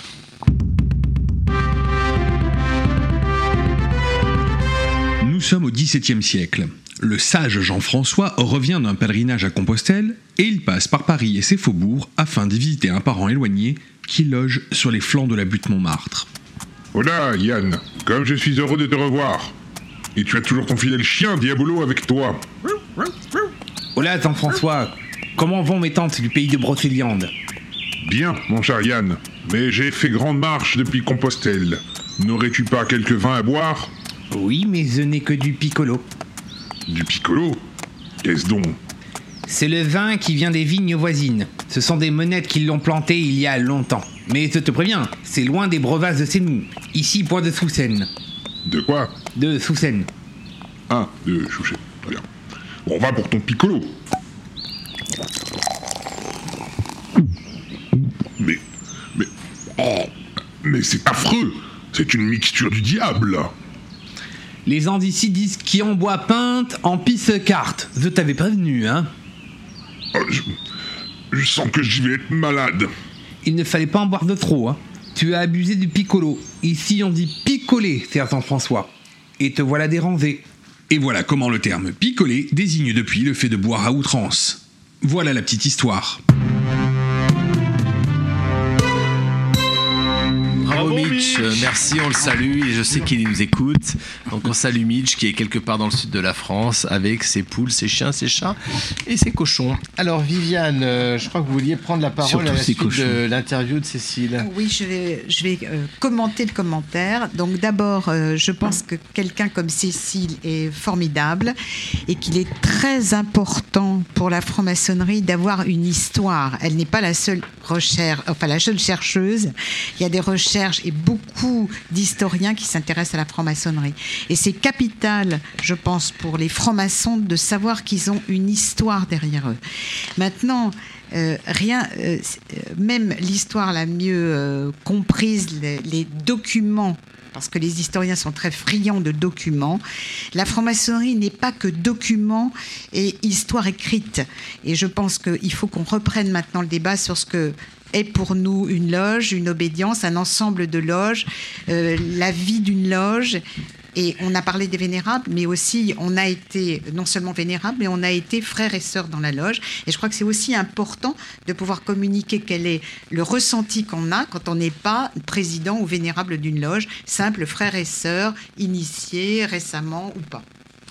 Alors, je peux, je peux peut-être. euh, merci, merci Viviane. Je vais, parler de ma loge de, de Versailles. Donc, c'est une loge de la Grande Loge de France qui s'appelle l'Ambition Créatrice. Donc, j'ai été initié en novembre 90 dans cette loge. Ça commence un peu à dater là. Je dans la liste des appels, je commence à être dans les premiers là, c'est terrible. Et alors, euh, ce que je savais pas, ce que j'ai appris après, c'est que cette loge avait été créée avec un, avec un but particulier. Parce qu'on parle de loge, on a l'impression quand on rentre dans une loge qu'elle a toujours existé. Or, les loges, euh, on en crée, on en crée pour des, pour des raisons géographiques souvent, hein, pour euh, disperser en fait les loges, pour éviter que les sœurs et les frères fassent des, des- des dizaines, des dizaines de kilomètres. Et alors, ma loge avait un, peu ce souci-là. Je vais vous lire juste euh, euh, le, compte-rendu qui s'appelle Journal d'un chantier, qui était la création de la loge. Donc, ça se passe en, juillet 87. 13 frères maçons appartenant à 11 loges différentes se réunissent en vue de la création d'une nouvelle loge dans l'ouest francilien. Donc on est à Versailles. Il est souhaité, je cite, d'avoir un temple bien à nous, bien à nous, et construit selon nos exigences, Alors à l'époque, moi j'ai été initié dans un temple qui était un temple du Grand Orient de France, qui était rue Bailly à Versailles. Donc l'objectif de la loge d'ambition créatrice créée donc en, autour de 87, fin des années 80, c'était de construire un nouveau temple. Et quand je dis temple, c'est un temple de pierre, c'est-à-dire un bâtiment pour héberger des loges de la Grande Loge de France, mais pas seulement. Et donc il est écrit ensuite la notion du temple pouvant être étendue à celle de maison maçonnique qui nous permettrait de prolonger notre vie maçonnique en dehors de nos réunions, c'est-à-dire en dehors de nos tenues, et qui pourrait être un pôle d'attraction pour les frères de la région de l'ouest de Paris. Par 12 voix sur 13, ces frères affirment qu'ils ont, de point, l'ambition de construire un temple pouvant abriter d'autres obédiences. Alors les feux, quand on dit les feux de la respectable loge, c'est-à-dire la, loge a été créée sous le numéro 1032, donc au sein de l'obédience Grande Loge de France, s'appelle l'ambition créatrice. Elle s'est allumée en, en 1988 euh, et il y a donc un, certain nombre de, de, frères de cette loge qui ont entamé un processus de, de création d'un, on pourrait appeler ça aujourd'hui un fonds participatif, c'est-à-dire qu'ils sont engagés à mettre euh, sur un, compte en banque une certaine somme tous les mois pour arriver au bout de quelques années, c'est-à-dire au bout d'à peu près de deux à trois ans, eh bien, euh, d'arriver à un fonds suffisamment cohérent pour présenter à la Grande Loge de France ce projet de création d'un temple maçonnique. Et le temple, bah, il a été construit. Il a été construit et euh, il a été construit en 94. Donc, vous voyez, euh, quelques années après, l'ambition créatrice, donc ma loge, se réunit dans le grand temple de la rue de Limoges à Versailles. Et c'est une première fois qu'une tenue se déroule en ces lieux. Et aujourd'hui, c'est un, c'est donc un bâtiment qui héberge deux temples et qui sont euh, à la Grande Loge de France, mais aussi on a des, personnes, des frères et des sœurs du, DH, la Grande Loge féminine de France, et puis des ateliers dits supérieurs qui se réunissent dans ce. Donc vous voyez, ce que je veux dire, c'est qu'une loge peut être créée aussi pour un but bien précis. Ici, c'était le but de créer un temple de pierre, en fait, un temple maçonnique. Est-ce que c'est le cas dans vos obédiences? Est-ce que vous avez eu des exemples comme ça? Oui, je voudrais prendre le, relais euh, donc à, deux, titres. Euh, en tant qu'ex-grand expert, c'est-à-dire à la, GLMF, qui consiste dans la création des loges. C'est-à-dire que la, loge est un projet avant tout. Et c'est un accompagnement, c'est-à-dire que c'est le désir de personnes qui souhaitent se réunir autour d'une création avec des, valeurs communes. Donc un projet, c'est vivant, c'est-à-dire que c'est un groupe qui s'unit autour de, de, valeurs fédératrices et euh, elles ont en commun la dimension initiatique. Alors notre, euh, mon voisin Raphaël en a très très bien parlé. Je voudrais revenir sur cette dimension initiatique. La dimension initiatique, elle est égalitaire entre les hommes et les femmes. Et cela, c'est intéressant. C'est-à-dire que euh, je, vous ai parlé également de ma, petite expérience en tant que vénérable maître, mais euh, euh, là aussi, la démarche initiatique se poursuit parce que conduire un groupe, et je vous ai fait état aussi de, des relations de pouvoir, des enjeux humains, c'est-à-dire tout ce qui nous assaille en termes de, de, profane, c'est-à-dire nos petits sentiments, notre petit ego, etc. Le, projet maçonnique est bien plus vaste, il est bien plus grand. Mon voisin en a superbement parlé. Mais je voudrais y revenir parce que c'est ce qui se joue en franc-maçonnerie. Et c'est un projet, euh, à mon sens, résolument moderne. C'est-à-dire que, euh, la, dimension maçonnique, euh, on a fait état de son histoire, mais à l'état présent, qu'en est-il? Qu'en est-il véritablement? C'est un espace sacré, comme le disait Viviane tout à l'heure. Euh, c'est-à-dire c'est quelque chose de vivant, c'est-à-dire c'est un espace-temps où l'on se retrouve, où l'on travaille ensemble. C'est-à-dire, Jean-Laurent a parlé également d'atelier. L'atelier, ça symbolise un lieu de travail, de travail personnel, c'est-à-dire d'un rapport au groupe. Alors, moi j'étais euh, travailleur social hein, auparavant. Euh, j'ai l'idée de la socialisation qui est un, un, précepte éminemment important. En loge, en maçonnerie, on parle de fraternité. Mais je crois que en franc-maçonnerie, on revisite la question de la socialisation. C'est un espace de socialisation.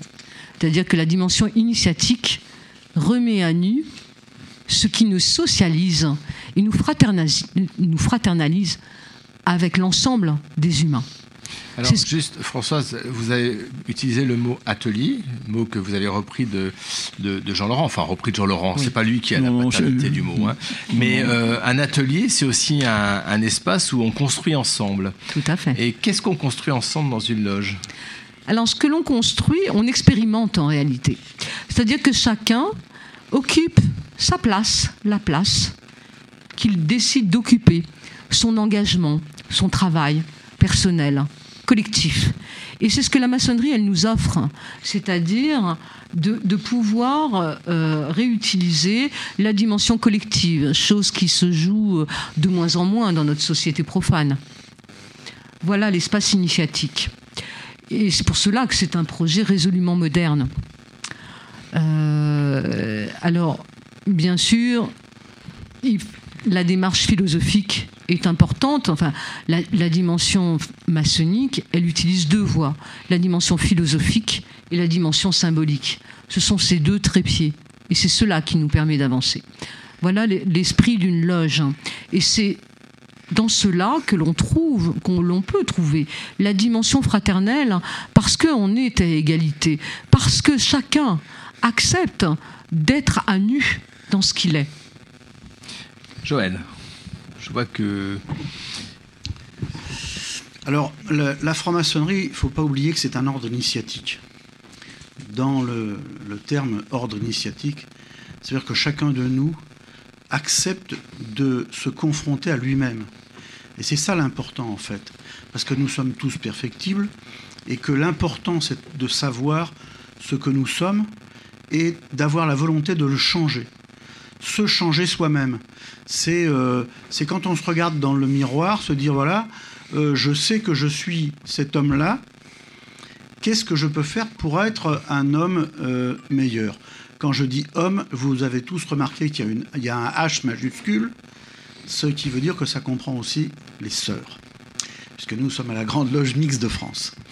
Ce serait maladroit quand même d'oublier les sœurs à la Grande Loge Mixte. Hein, c'est pour ça que tu as vu la majuscule. oui, bien sûr.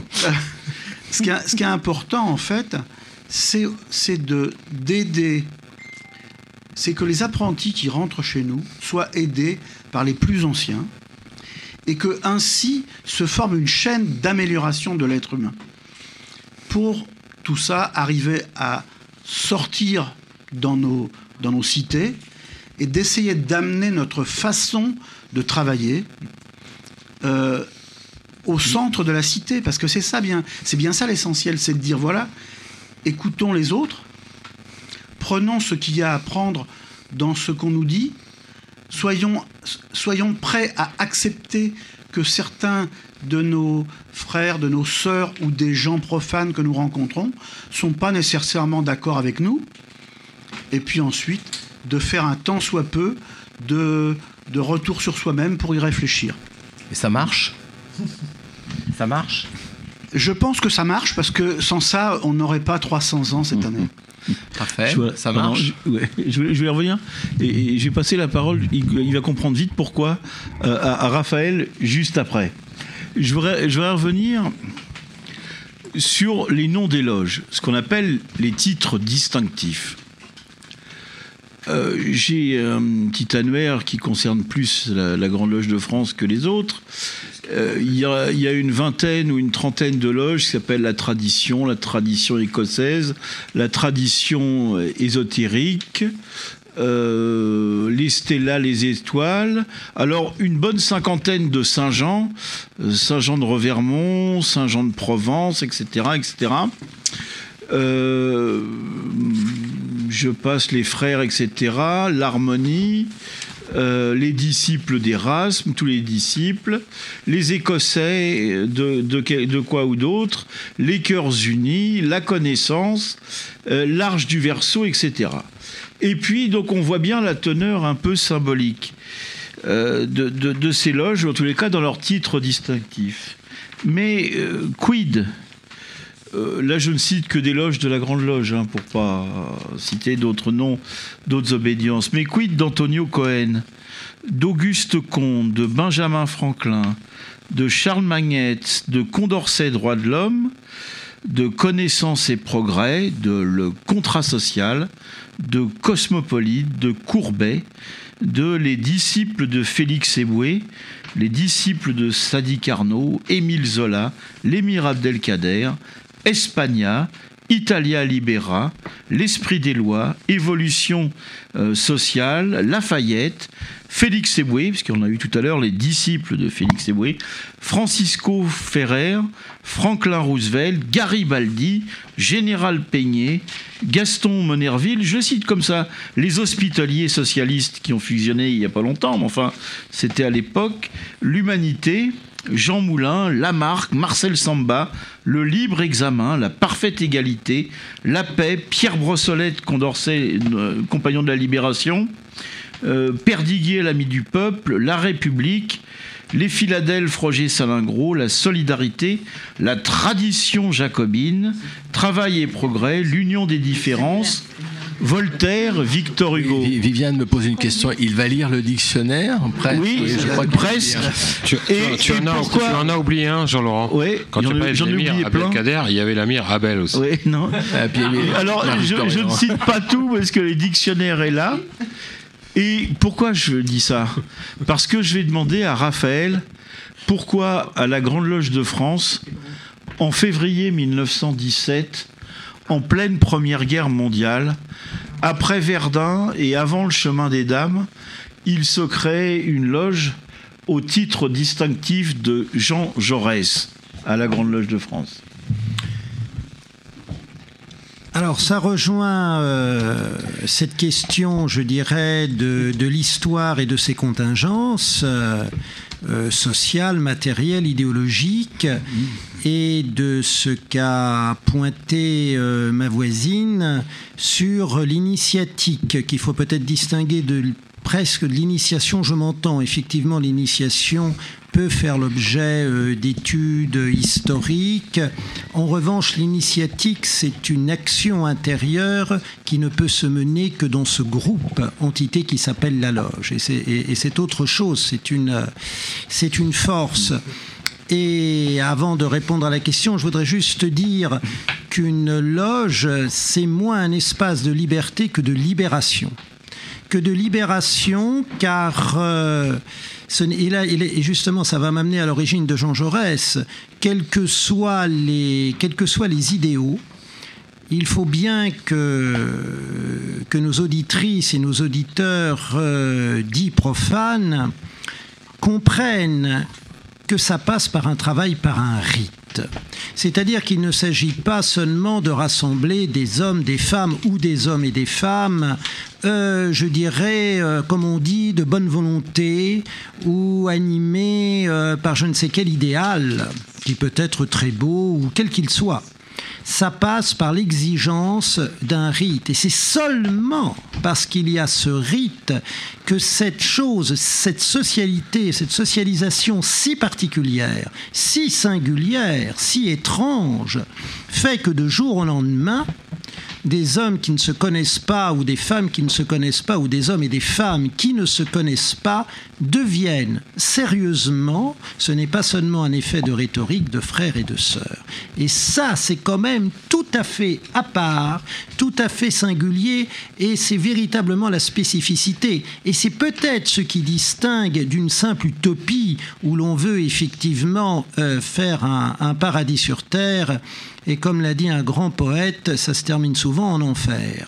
Donc, euh, ce n'est pas ça. C'est pas parce qu'il y a justement ce rite, ce travail sur soi, qui suppose d'ailleurs euh, tout un processus symbolique de, de- mort et de renaissance. euh, que ça va rendre possible. Et donc c'est- un phénomène complètement à part, parce que je dirais que c'est toujours un pas de côté vis-à-vis de la société. Chaque société se crée ses représentations, euh, à ses certitudes, à ses idéologies qu'elle tient pour vérité, quelle que soit la nature de ces idéologies, d'ailleurs, là aussi il faut le dire, euh, et on nous de, pour que cette socialisation existe, il faut quand même se déprendre de ce que nous prenons pour nos vérités et déjà nos vérités tout simplement de notre monde. Il faut concevoir un autre monde, un autre monde. Alors peut-être, je ne sais pas si un maçon pourrait prendre la même devise que James Bond, euh, le monde ne suffit pas, mais en tout cas, il, euh, il faut bien euh, créer autre chose. Alors justement, Jean Jaurès, bah oui, au départ, c'est très particulier. Ce sont effectivement des, frères du, Grand Orient euh, qui, en pleine guerre, euh, en pleine Première Guerre mondiale, sont pacifistes, avec effectivement il faut le dire, avec une volonté euh, voilà, c'était leur opinion, quand même révolutionnaire. On est quand même dans une période particulière. Il ne faut pas oublier que 1917, il va se passer un grand bouleversement en Russie. Et donc, ils souhaitent créer une loge avec un engagement politique du moment. Le Grand Orient, pour des raisons d'union sacrée, euh, va refuser. Et c'est effectivement la Grande Loge de France qui va accepter. Et cette loge, donc, va prendre comme figure emblématique, bien entendu, Jean Jaurès, considéré comme apôtre de la paix. Hein, c'est ce Jean Jaurès-là, ce Jean Jaurès politique qui est choisi, et pas forcément ni le Jean Jaurès philosophe, peu connu d'ailleurs de son temps, encore moins le Jean Jaurès euh, critique littéraire, tout à fait paradoxal et souvent complètement étonnant, et très différent de, sa statue, euh, qui est choisi. Mais il y a cette loge, il faut, il faut, le dire, a même créé, a même quand même en, 1918 euh, fêté le centenaire de la naissance de Karl Marx. Voilà, comme ça, c'est clairement dit, c'est noté.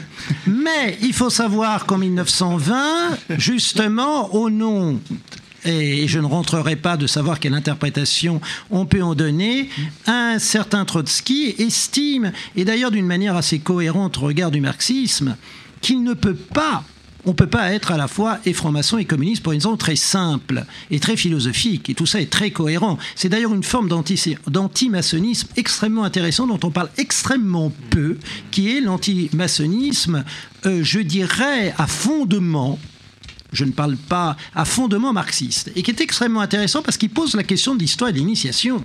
Parce que si effectivement on considère que la société n'est que matérielle, si on considère que nos représentations, nos discours sont toujours quelque part les discours d'une classe dominante, à partir de ce moment-là, eh bien, que des hommes, ah, bon là c'était les hommes, qui euh, peuvent appartenir à des milieux sociaux différents, qui peuvent avoir des opinions différentes et qui se réuniraient au nom d'un initiatique, d'un spirituel, eh bien c'est un leurre. C'est tout simplement un mensonge. Ce ne sont donc soit des contre-révolutionnaires qui n'osent pas dire leur nom, et dans la bouche de Trotsky qui est extrêmement, euh, je dirais, véhément, ce ne sont que de sales petits bourgeois et il faut faire un choix. Certains ont fait un choix, dont le premier, euh, dont le premier président de la loge, un instituteur euh, qui avait un style très flamboyant, très rhétorique, un homme très passionnant, euh, Laurent Rosière, dont il faut savoir d'ailleurs qu'il fut le créateur d'une revue, L'Étoile flamboyante, qui est l'ancêtre de point de vue initiatique, quelque part, euh, et qui a écrit un texte admirable, très très bien écrit, Agir, et que nous avons lu, entre autres, lors de cette grande cérémonie du centenaire de nombreux ont donné leur démission et d'autres sont restés et peut-être sous la houlette, mais il y en a plusieurs, effectivement, d'Antonio Cohen, lequel écrira entre autres un livre admirable sur Dante et sur l'initiatique et la littérature. C'est aussi un très beau livre sur l'écriture euh, de Dante vont rester. Et justement, pourquoi ils restent? Parce que quelles que soient leurs opinions, quels que soient leurs engagements, ils pensent qu'il y a une spécificité laquelle n'est pas réductible à une appartenance ou un déterminisme social. Et on retrouve ça. Et, donc, c'est je ne dis pas parce que je suis forcément extrêmement attaché à, cette loge, pour maintes raisons, mais sans vouloir être dans l'emphase ou dans l'excès, je pense que dans son histoire, dans cette histoire extérieure, elle pose la question essentielle de l'histoire, je dirais, de l'histoire, alors là qui était vue dans un projet révolutionnaire, elle pourrait être vue autrement, hein, on pourrait donner d'autres exemples, hein. et justement de ce qui fait la spécificité de l'initiatique. Et la loge Jean Jaurès a continué son histoire et, aujourd'hui, effectivement, c'est une loge qui n'a, je dirais, où il y a des frères de d'opinion, de convictions euh, religieuses, politiques, philosophiques, extrêmement diverses, extrêmement diverses, mais qui ont ce point en commun d'être dans ce processus de rite. Nous sommes, nous notre histoire, on n'en a pas à en rougir, euh, voilà. Euh, on ne fête pas d'ailleurs spécialement des anniversaires de Karl Marx, euh, du tout. Et, et nous nous sommes, mais certains le lisent d'ailleurs, on, on est libre, on lit de tout. Et, et certains, et d'ailleurs, certains de mes. Euh, L'un de mes prédécesseurs a organisé, d'ailleurs, c'était passionnant, euh, tout un travail, je veux dire, avec des, des, des chercheurs, des spécialistes sur tous les aspects de la pensée de Jean Jaurès. Il se trouve que le philosophe était une grande philosophie de spiritualité, d'ailleurs, dont certains passages feraient frémir certains qui se disent jaurétiens. Ne parlons pas du critique littéraire qui avait une admiration sans borne pour Barbé d'Aurevilly, euh, immense auteur, mais dont on connaît les opinions politiques. Effectivement, on est assez loin d'un projet révolutionnaire, mais le style et la, et la liberté de ton est telle que ça vaut toutes les révolutions. Enfin voilà, donc, euh, donc nous, sommes, euh, nous sommes allés effectivement, je crois, dans une complexité. Dans une complexité.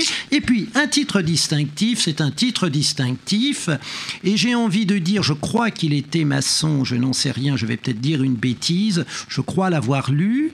Je sais qu'il n'était pas révolutionnaire, mais qu'il a parlé admirablement des causes de la Révolution française et de la démocratie en Amérique. C'est Tocqueville, à qui quelqu'un lui demandait finalement, oui, mais alors, euh, vous êtes contre tout ça?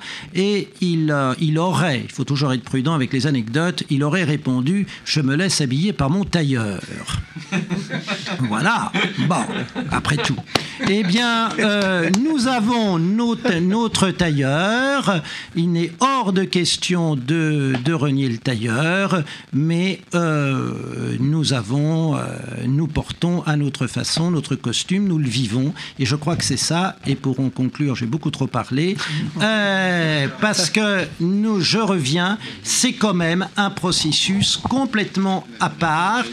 Et je pense que et je ne veux porter aucun jugement de valeur sur, sur, des idéologies quelles qu'elles soient, mais je crois que ce qui détermine, on peut peut-être vouloir comme Rimbaud changer la vie, mais la maçonnerie nous dit que l'on soit conservateur ou plutôt progressiste, qu'importe tous ces termes, ce que vous voulez changer la vie ou autre chose, il faut commencer par travailler sur soi-même, faire la lumière sur notre part d'ombre qui peut être redoutable, et cela ne se peut se mener qu'avec des frères et des sœurs, euh, frères ou sœurs, et qu'importe, chacun choisit comment il s'y sent. Voilà ce qui se passe, et là, effectivement, je crois que ça vaut euh, il se passe quelque chose qui est toujours de profondément d'actualité et qui apporte énormément. C'est de quitter un petit peu la nature sociale pour recréer quelque chose, mais dont je précise bien, à mon avis, qui n'est pas une utopie parce qu'il y a le rite. Voilà. Alors là, on frappe sur la table. on applaudit. On applaudit parce que vraiment, tu nous. c'était bien. Euh, mon très cher frère Raphaël, bravo pour ce numéro d'équilibriste extraordinaire qui a consisté à faire côtoyer la vie et les idéaux de Jean Jaurès avec nos idéaux maçonniques qui, au départ, on paraîtrait un petit peu éloignés. Sinon, beaucoup. En tout cas, bravo, parce qu'effectivement, voilà, euh, puisqu'on parlait des loges tout à l'heure, et qu'on s'est demandé si le nom de la loge est comme le prénom qu'on donne aux enfants, est-ce qu'il prévoit son avenir? Et effectivement, je pense que quand on donne un nom à la loge, on prévoit un peu son avenir et son contenu. Alors, merci de nous avoir fait cette, euh, ce morceau d'histoire absolument extraordinaire et lyrique euh, sur Jaurès, et en même temps expliquer que ce qui se passait à l'intérieur de la loge, euh, c'est qu'on peut être dans la loge Jean Jaurès et ne pas être forcément révolutionnaire, et on peut peut-être avoir des opinions différentes, mais on la vit, et ça a été très important ce que tu as exprimé. Tu as dit que c'est grâce au rite. Et effectivement, peut-être Jean Jaurès aurait frémi de savoir que le rite pouvait transformer l'homme et lui permettre de se libérer. Donc je trouve effectivement que ce morceau d'architecture, on peut dire, a été extrêmement brillant, mais que finalement, quand on en revient à ce qu'on disait tout à l'heure, il y a une part très importante de l'histoire. Et notre sœur Cécile, qui a parlé tout à l'heure, a euh, insisté dessus. C'est très important que les francs-maçons sachent d'où ils viennent, mais c'est très important aussi d'avoir un nom symbolique. Et tu as parlé beaucoup de symbolisme. Et, euh, je, je pense que même moi, je serais en dessous de ce que tu as dit, malgré l'ordre initiatique et traditionnel de l'art royal. Et je pense que quand tu as parlé de libération en la pratique d'un rite, bah, tu as dit beaucoup de choses qui seraient euh, maintenant à déterminer. Donc merci beaucoup, mon frère. J'ai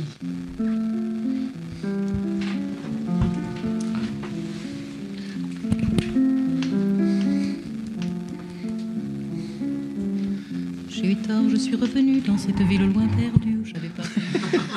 Alors, Jean- Jean-Laurent, on, a des- on a des questions d'auditeurs. On a au moins. Barbara, c'était sur l'enfance quand même. C'était une très belle chanson d'ailleurs.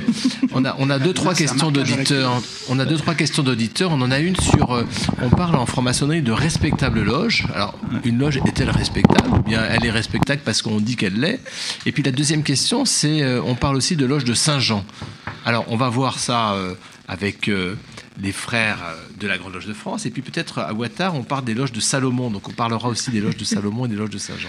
Alors, alors, respectable, pourquoi. elle est respectable parce que, oh, voilà, les, les- les frères qui la composent devant l'être, on estime que la loge euh, l'est également, plutôt, plutôt respectable que pas. Jésuite. Bah oui, voilà. Euh, les loges de Saint-Jean. Patrick Vidal n'est pas là. Oui. D'ailleurs, nous n'avons pas des, comment dire, délivré de Patrick Vidal d'honneur, parce qu'aucun de nos invités, euh, enfin, tous nos invités sont présents, donc ils n'auront pas le droit d'avoir un Patrick Vidal d'honneur. Alors j'explique pour nos invités d'aujourd'hui. Euh, Patrick Vidal est un ancien vénérable maître. Euh, de, la loge que je préside, qui s'appelle Jean Scott Érigène. Euh, Patrick Vidal est conseiller fédéral. Et Patrick Vidal est de temps en temps chroniqueur.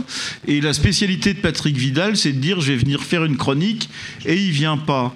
Donc, euh, lorsque nous avons un chroniqueur qui ne vient pas, nous lui délivrons un Patrick Vidal d'honneur. C'est- Et Patrick Vidal est au courant, évidemment, sinon c'est pas drôle. Loges de Saint-Jean. Alors on se réfère évidemment euh, au, au quatrième évangile, puisque la plupart des, des, des loges ouvrent avec euh, euh, la Bible, le volume de la loi sacrée, ouvert à l'évangile de Jean. 1-1, en général, ce qu'on appelle le prologue de, de- de l'évangile de Jean, dit l'évangile de lumière. Mais le voilà 1-1. 2, 2. 3-3. Euh, C'est bon, tu peux y aller.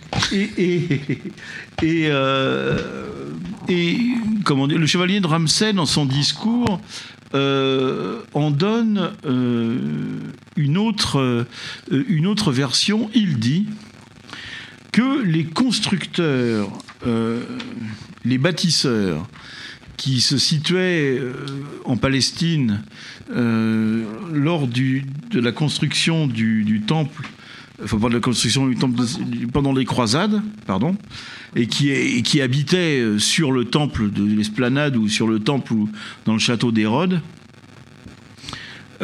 qu'ils se sont unis aux hospitaliers de Saint-Jean de Jérusalem. Et donc, c'est depuis cette période, nous dit Ramsay, est-ce que c'est historiquement juste? J'en sais rien. Enfin, il le dit dans son discours, c'est depuis ce temps-là que nos loges s'appellent des loges de Saint-Jean. Alors, euh, c'est ce que c'est en gros ce que raconte Mackay euh, dans, dans le livre, parce que je lis en même temps le bouquin de Mackay. Oui, on avait compris que l'élocution était un peu difficile, euh, Jean-Laurent. Voilà, parce que je lis, voilà. Mackay, Mackay. Et, euh, Eh bien, merci, Jean-Laurent. Voilà. Oui, mais bon, mon élocution n'est pas difficile, elle est lente parce que j'essaie de me faire comprendre. Euh, oui, l'éloge de Saint-Jean.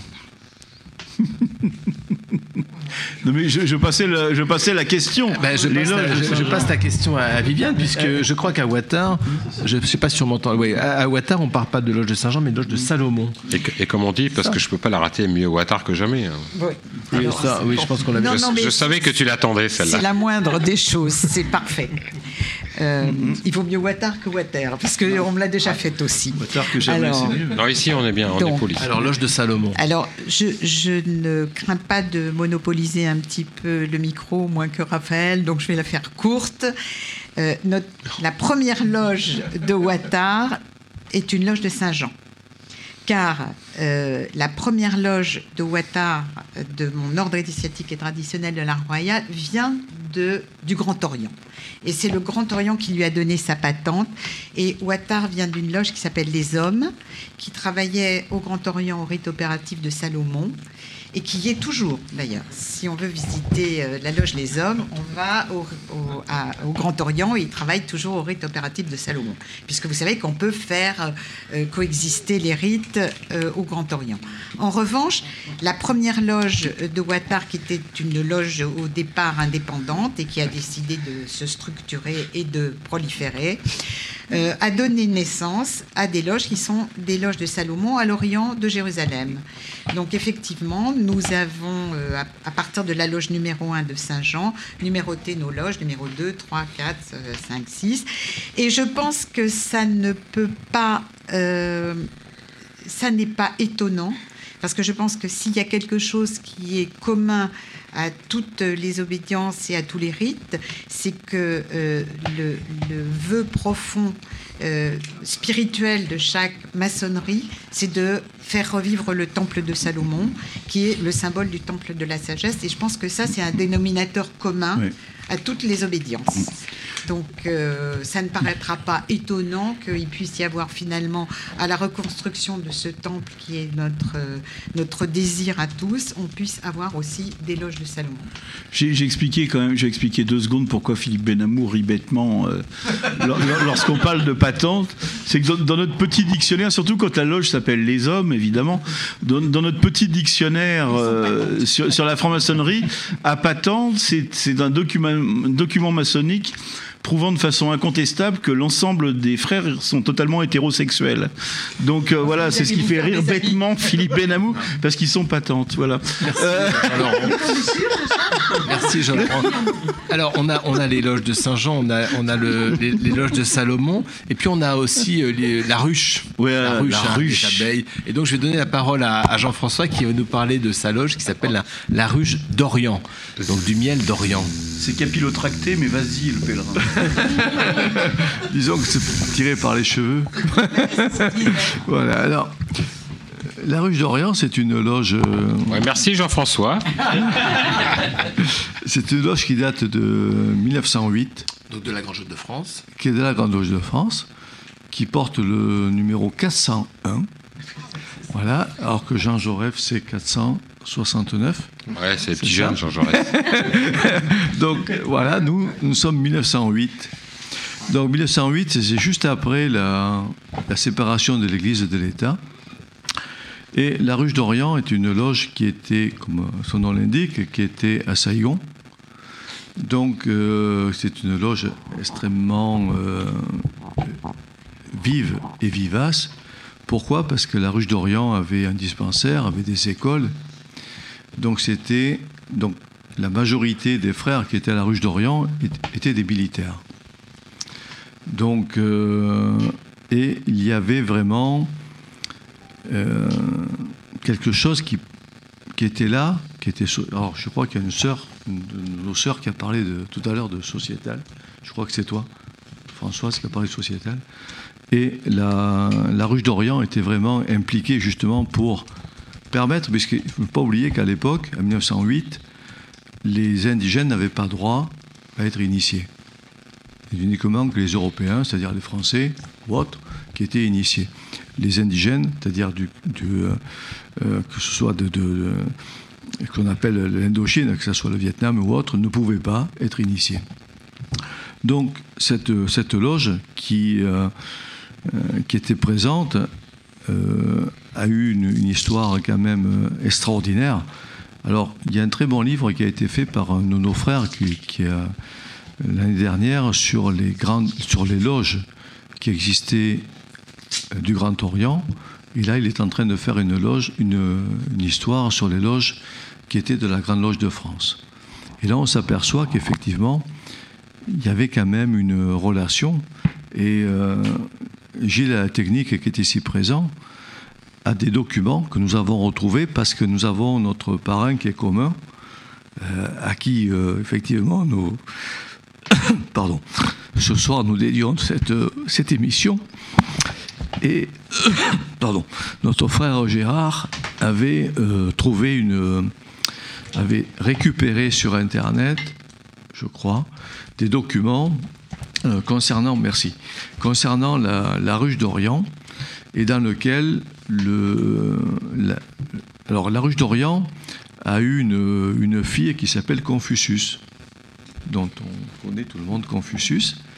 Et à l'époque, alors je ne dis pas que ce soit d'actualité, attention, hein, euh, mais à l'époque, le vénérable maître de Confucius était impliqué dans une, une affaire d'opium.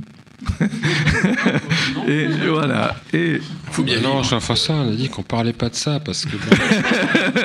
voilà, mais enfin, trouve... on a des prix et de la bonne. Voilà, et je dois dire que c'était quand même quelque chose d'extraordinaire parce que nous avons ces lettres qui étaient cachetées, qui venaient directement ici à la Grande Loge. Donc, euh, Gilles et moi avons ces documents euh, en main. Et c'est extraordinaire parce que quand on, on voit l'histoire et l'historique de ces loges, on s'aperçoit qu'effectivement, les frères, ben oui, avec peut-être quelques travers, il faut les excuser. il faut les excuser. Et moi, je dois dire que c'est quelque chose, mais bon, hormis ça, hormis ce, trafic d'opium, quand même, il s'impliquait énormément dans la vie de, de, de, des indigènes qui étaient présents ici sur l'Indochine, ce qu'on appelait à l'époque l'Indochine, et effectivement essayer et ont, essayé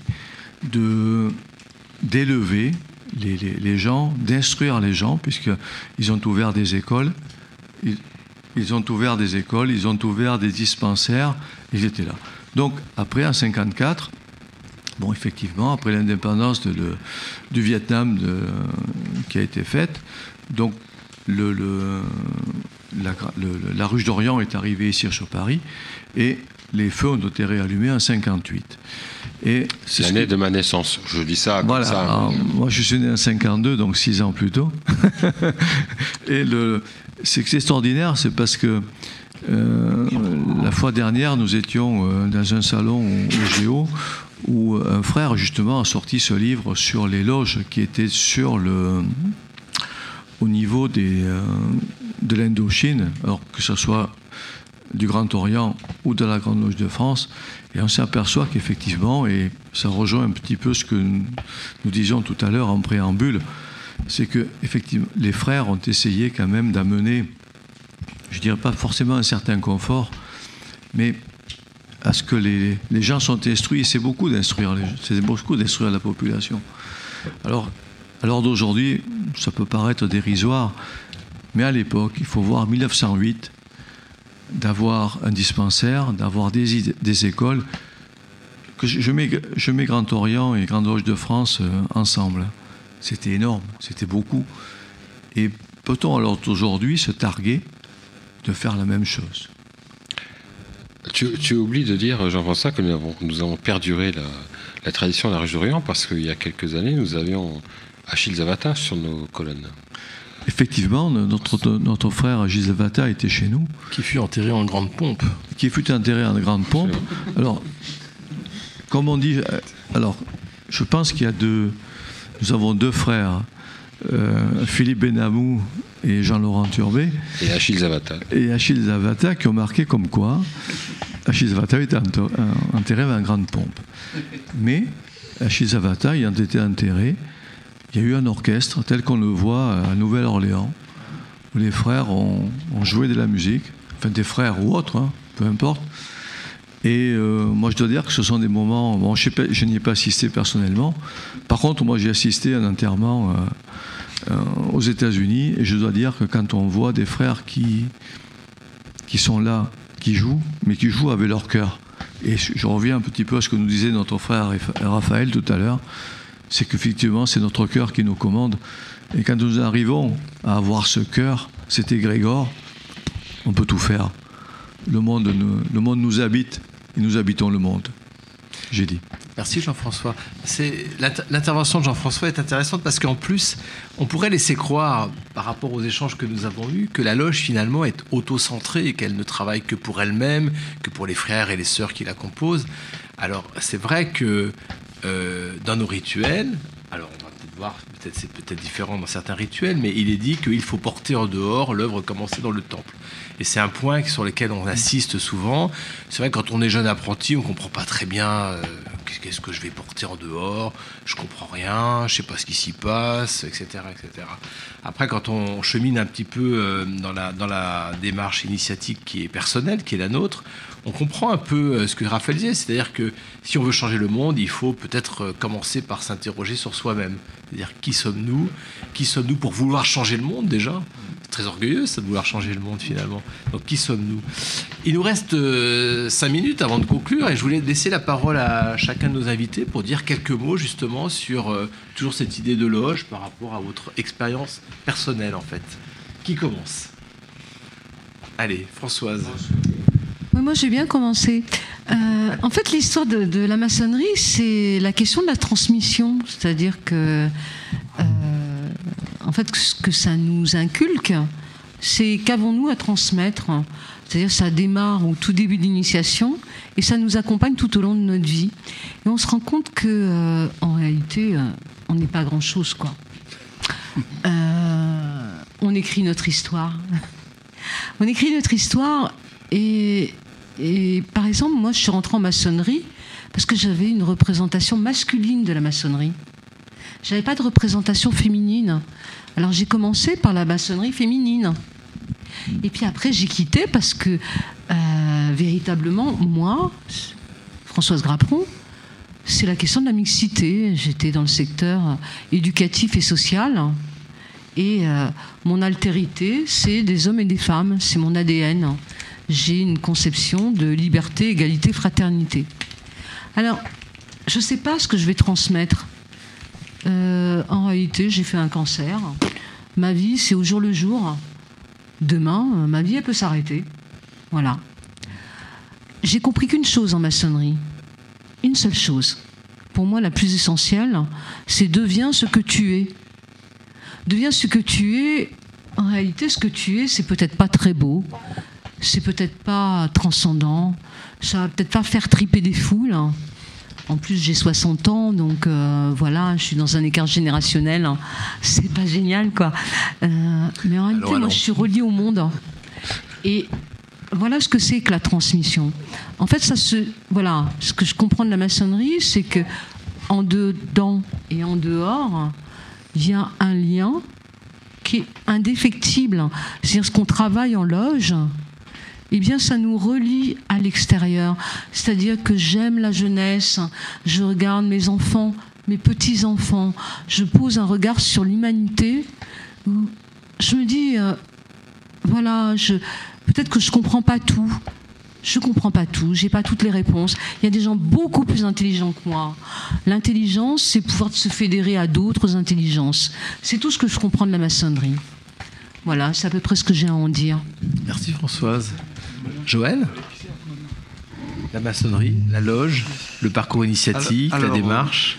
Moi, je pense que ce qui est important, euh, ce qui est important, c'est de savoir que les loges, elles sont autonomes, elles sont, euh, elles sont, euh, comment dirais-je, maîtresses de leur propre avenir et de leurs propres travaux dans le cadre du règlement général, mais qu'elles ont aussi des devoirs, des responsabilités vis-à-vis des obédiences, puisque il faut que qu'on continue, que ces loges perdurent. C'est ce qui est important, c'est ça. C'est en fait que chacun des membres de la loge est intimement inscrit dans cette loge. Il est responsable de l'avenir de sa loge. Cette loge, c'est une entité, c'est une autre famille. Contrairement à ce que certains pensent, euh, il y a, euh, il y a une, une fraternité essentielle au sein de la loge, mais c'est aussi une responsabilité énorme. Chacun de nous est responsable de la loge. Chacun de nous accepte ou n'accepte pas de prendre des responsabilités. Rares sont ceux qui n'acceptent pas, mais ceux qui n'acceptent pas sont ceux qui n'ont pas la possibilité, souvent parce que le, travail aujourd'hui est chronophage et que c'est assez compliqué de se libérer des fois. Mais aujourd'hui, je pense qu'il y a des loges qui se sont éteintes tout au long de ces 300 ans de maçonnerie parce que des responsabilités n'ont pas été prises à l'intérieur des loges. Il y, a des, frères et des sœurs, ou des frères d'un côté et des sœurs de l'autre, ou c'est pas le problème, mais il y a, sans doute des, membres de loge, de, de- des loges qui n'ont pas fait ce qu'il fallait pour tendre vers le meilleur, pour amener des gens à, s'émanciper de, la, vie, euh, sociale et de la vie, euh, et de la vie professionnelle. Et, et ça qui est important, c'est de dire aux gens, mais il, existe autre chose, il y a une autre façon de penser, il y a une autre, façon d'avancer dans la vie. Ça ne, va pas vous, euh, vous obliger à des choses in- in- insupportables. Tout est gravé dans la loi.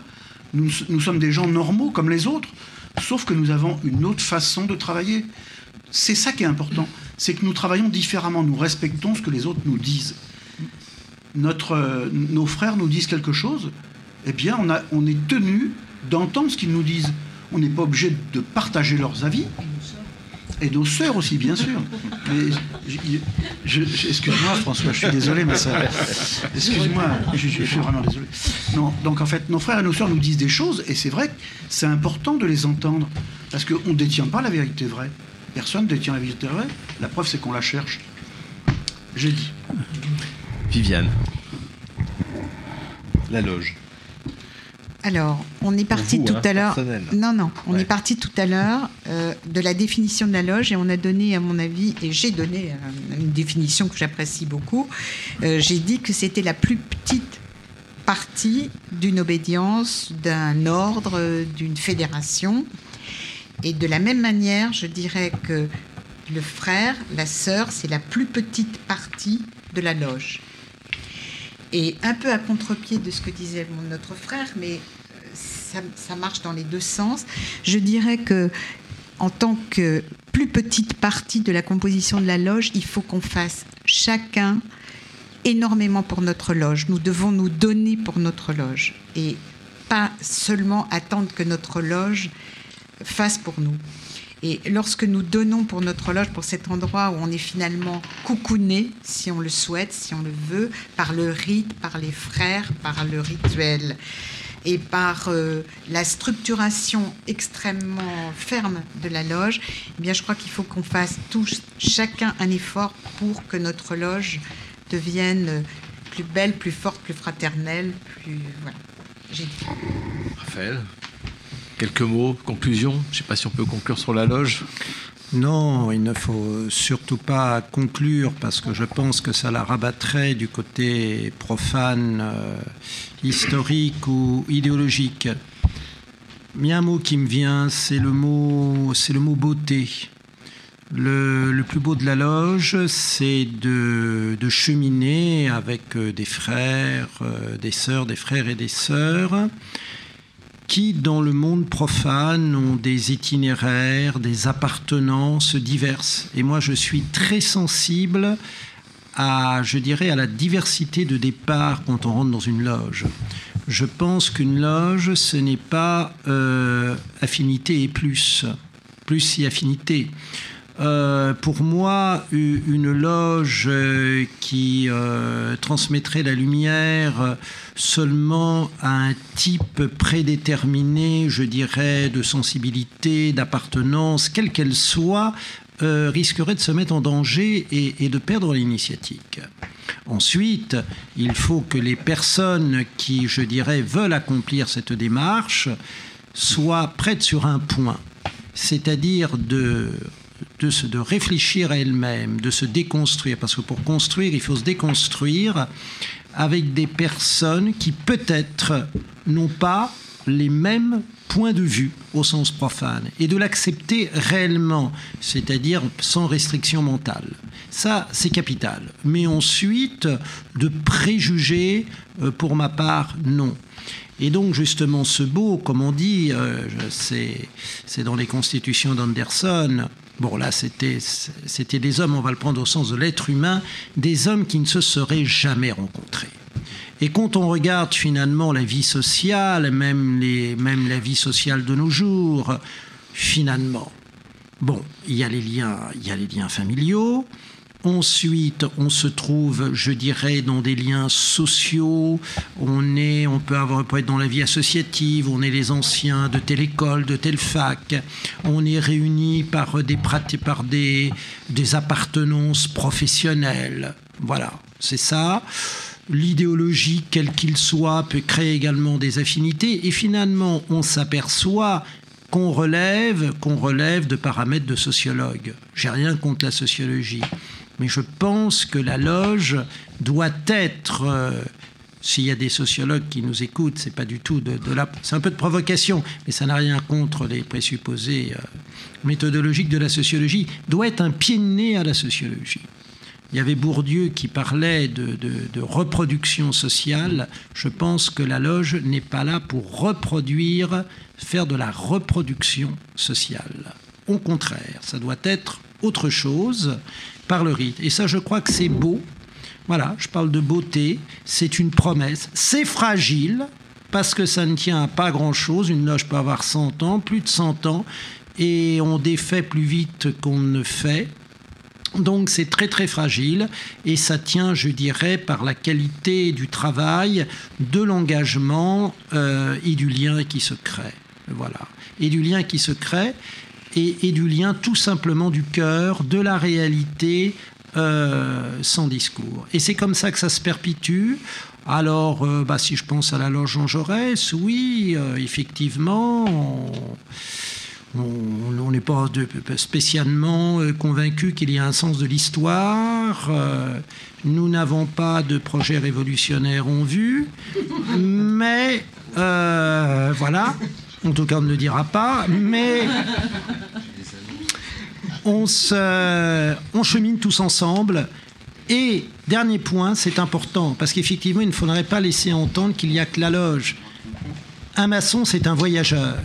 Et ce qui est extraordinaire et ce qui est très beau, c'est quand on se rend dans une loge que l'on ne connaît pas, c'est-à-dire on non, qu'on ne connaît pas, euh, qu'on va quelque part et qu'on ne connaît personne. Moi, mais ça nous est tous arrivé d'être invités dans des cocktails où on ne connaît personne, bah, à la fin, très souvent, on ne connaît toujours personne.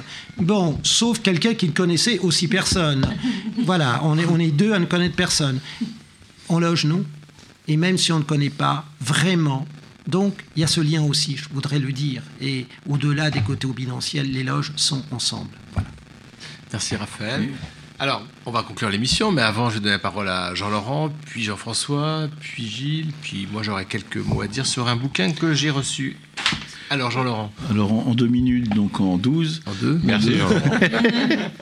Juste vous parler d'une expression euh, euh, souvent utilisée, le maçon libre dans la loge libre juste pour nos auditeurs qui auraient, qui auraient, à, qui auraient à plancher là-dessus, celui qui a dit ça, euh, tout le monde, on, le cite, il s'appelle Paul euh, Goumin-Corny et c'était le premier président de la Grande Loge symbolique écossaise en 1880, membre évidemment comme Gustave Mesureur de la justice numéro 133 de la Grande Loge de France.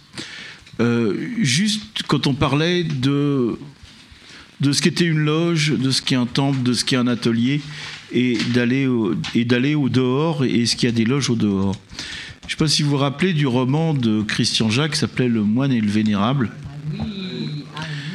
Eh bien, euh, en fait, c'est tiré d'une histoire réelle, puisque en, 1926, il y a quelqu'un qui s'appelle José Édouard Laval.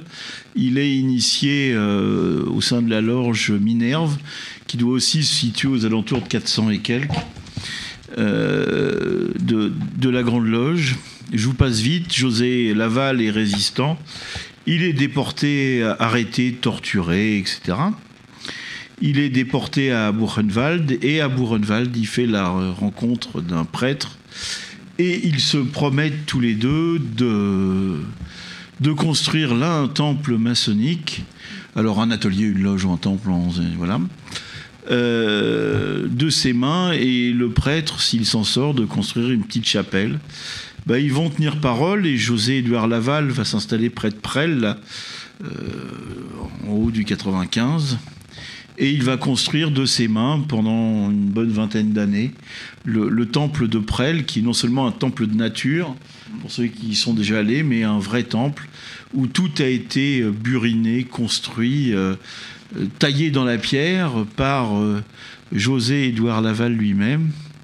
Donc voilà, c'est ça aussi, loges dans des, dans des endroits où il ne devrait pas y en avoir, avec des prêtres où on n'était pas vraiment des amis, mais est-ce que c'est ça l'essentiel quand on est dans des camps de concentration et de reconstruire après euh, spirituellement et pas seulement spirituellement euh, avec ses mains des, des temples de lumière et par des temps qui s'assombrissent un peu, après tout, construire des temples de lumière, c'est quand même pas si mal que ça. Merci Jean-Laurent. Merci à nos invités. Je donne la parole à Jean-François pour PVI, je crois, hein, point de vue initiatique. Oui, Non, non. point de vue La- le initiatique dernier numéro est- de la, du journal de la Grande Loge de France. de la Grande Loge qui est paru et Donc, qui est là. journal, enfin revue, je- revue, hein, je qui, est, qui là, qui est trimestrielle, profanes, qui sera hein. présente. Vu et revu. Rue et, vue et revue. Et moi, je voulais juste euh, simplement parler que moi, ma fille est de droit humain et que la maçonnerie, c'est sûrement le plus beau, le plus beau cadeau que l'on puisse avoir quand on l'a, quand on, lorsqu'on a un de ses enfants qui rentre en maçonnerie. Donc ma fille a pris le droit, est, est au droit humain. Et moi, je dois dire que c'est le plus beau cadeau que la maçonnerie m'ait offert. Et en plus, elle participe à une autre émission de Radio Delta qui s'appelle Les Pierres Brutes, qui est une émission faite par les petits jeunes, on va dire. 30 ans Ah, les cailloux, Un peu les plus, cailloux de 30, Radio 40, Les petits jeunes, un peu plus de dont 40, Yann hein. et, et Ils sont, ce sont des petits cailloux qui sont extrêmement brillants. Ils sont, ils, ils sont qui- Avec Yann aux C'est- manettes. C'est quoi la prochaine, la- le prochain sujet d'émission des Pierres Brutes, Yann? Alors la prochaine émission des Pierres Brutes, c'est Disney.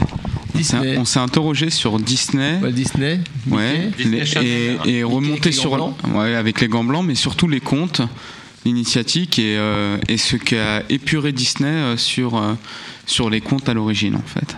Donc euh, ça sera le 11 octobre et on vous donne rendez-vous avec notre équipe de fous donc euh, Le 11 sur la radio. Et toujours en direct sur Radio toujours en direct. Ouais, donc à l'issue de cette émission, on fera une émission sérieuse pour réhabiliter les contes dans leur réalité. Alors avant de, auditeurs. avant de laisser la parole à Gilles pour, pour conclure l'émission sur la- l'annonce de ce qui va se passer demain à la Grande les de France, je voulais juste vous parler d'un bouquin que j'ai que j'ai reçu, donc on n'a pas reçu, qu'on a acheté, de Jiri Pragman. Alors Jiri Pragman, on le connaît bien, c'est celui qui a créé et animé pendant pas mal d'années le blog maçonnique et euh, qui a écrit pas mal de bouquins sur... euh, Salut, Jiri. Salut Jiri, je pense qu'il nous écoute. Et alors il vient de sortir un bouquin qui s'appelle L'édition maçonnique. Alors ça c'est intéressant parce que ce qu'il a fait, c'est qu'il s'est intéressé donc à tous les, tous les ouvrages maçonniques, aux auteurs, aux maisons d'édition, aux, aux façons aussi de faire euh, des livres dits maçonniques. Et il a sorti un bouquin qui est euh, un état de l'art, euh, une analyse qui est intéressant et qui pourrait intéresser, je pense, toutes les personnes qui se disent tiens, moi aussi j'aimerais bien écrire un livre sur la franc-maçonnerie. Comment je pourrais faire? Est-ce qu'il y a des maisons d'édition? Est-ce qu'il y a de l'auto-édition? Il y a du compte d'éditeur, du compte d'auteur. Et donc c'est- c'est c'est bien foutu. Il y a beaucoup d'humour, il y a beaucoup de petites piques, en particulier à Franck Foucret. Et euh, qui nous écoute et qui il, devait faut, nous il faut- rejoindre. il faut lire aussi les petites parenthèses. Qui remettra sont- un jour un slip sous son- son tablier. Et, euh, et donc, euh, alors on est largement cité, Radio Delta est largement cité, et donc c'est c'est intéressant, c'est bien foutu. C'est il a il a passé, je crois, pas mal de temps à interviewer les uns et les autres, et, et on y découvre des choses très intéressantes, et on démystifie, démystifie aussi euh, l'idée que les auteurs maçonniques peuvent s'acheter un yacht en écrivant même la franc-maçonnerie pour les nuls. Voilà, c'est sûr. Parce que nous, en fait, initiatiquement, on voudrait bien la thune et l'argent, quoi. Oui, mais on a ni la thune et l'argent. C'est comme Uber et l'argent d'Uber. On n'a pas de yacht, mais on a une péniche. Gilles, je crois que demain, il se passe un truc à la Grande Loge féminine de France. Tout à fait. Alors, il se passe quoi Bah vas-y, dis-le. Ils ouvrent les portes Exactement. et les sœurs se sauvent. Exactement. Il se passe quelque chose demain. Mais au préalable, je voudrais faire trois annonces. Aïe, aïe, aïe. Parce que c'est la première de 1, 2, 3 Soleil. Oui. C'est la, notre troisième saison qui débute. 30e Notre- émission. La 30e 30e émission d'Un, 2, 3 Soleil. Nous sommes actuellement à, à presque 80 000 téléchargements de podcasts et ça monte, ça monte, ça monte. Et puis, euh, on, vous l'avait promis en fin de, fin de saison dernière, euh, 2019-2020 sera particulier parce que nous, euh, nous- créons beaucoup de choses et notamment plusieurs émissions sont en train de naître, dont une qui s'appelle euh, qui s'appelle euh, qui s'appelle je le trouve, le trouve tout de suite je l'ai mis Euh, la voûte arc-en-ciel voilà on en est déjà au- à la deuxième émission Donc Avec Stanislas. c'est avec Stanislas euh, Kalimerov. Kalimirov et voilà Stanislas Kalimirov donc c'est deuxième et quatrième mardi à 20h D'accord Psychanalyste. C'est très intéressant. Euh, voilà. Ensuite, nous avons recommencé, nous avons réenregistré des conversations autour du thé au safran avec Frédéric Pierre Iso. Voilà, qui est toujours là. émission. Merci Frédéric Pierre. Vous allez voir, c'est top. Elle est actuellement sous presse. Sous disquette. Sous disquette. Et, euh, et puis aussi, on a une nouveauté en 2019-2020, c'est que euh, notre, euh, notre euh, Daniel à la caméra, puisqu'il il s'est baptisé Daniel à la caméra. Voilà. En un seul mot. Daniel. Voilà. Il y a Gilles à la technique. euh, Ah, euh, Yann nous a, manettes. nous a concocté une nouvelle, alors une première nouvelle petite série de d'émissions qui s'appelle La parole donnée à. Alors c'est ex- c'est extraordinaire.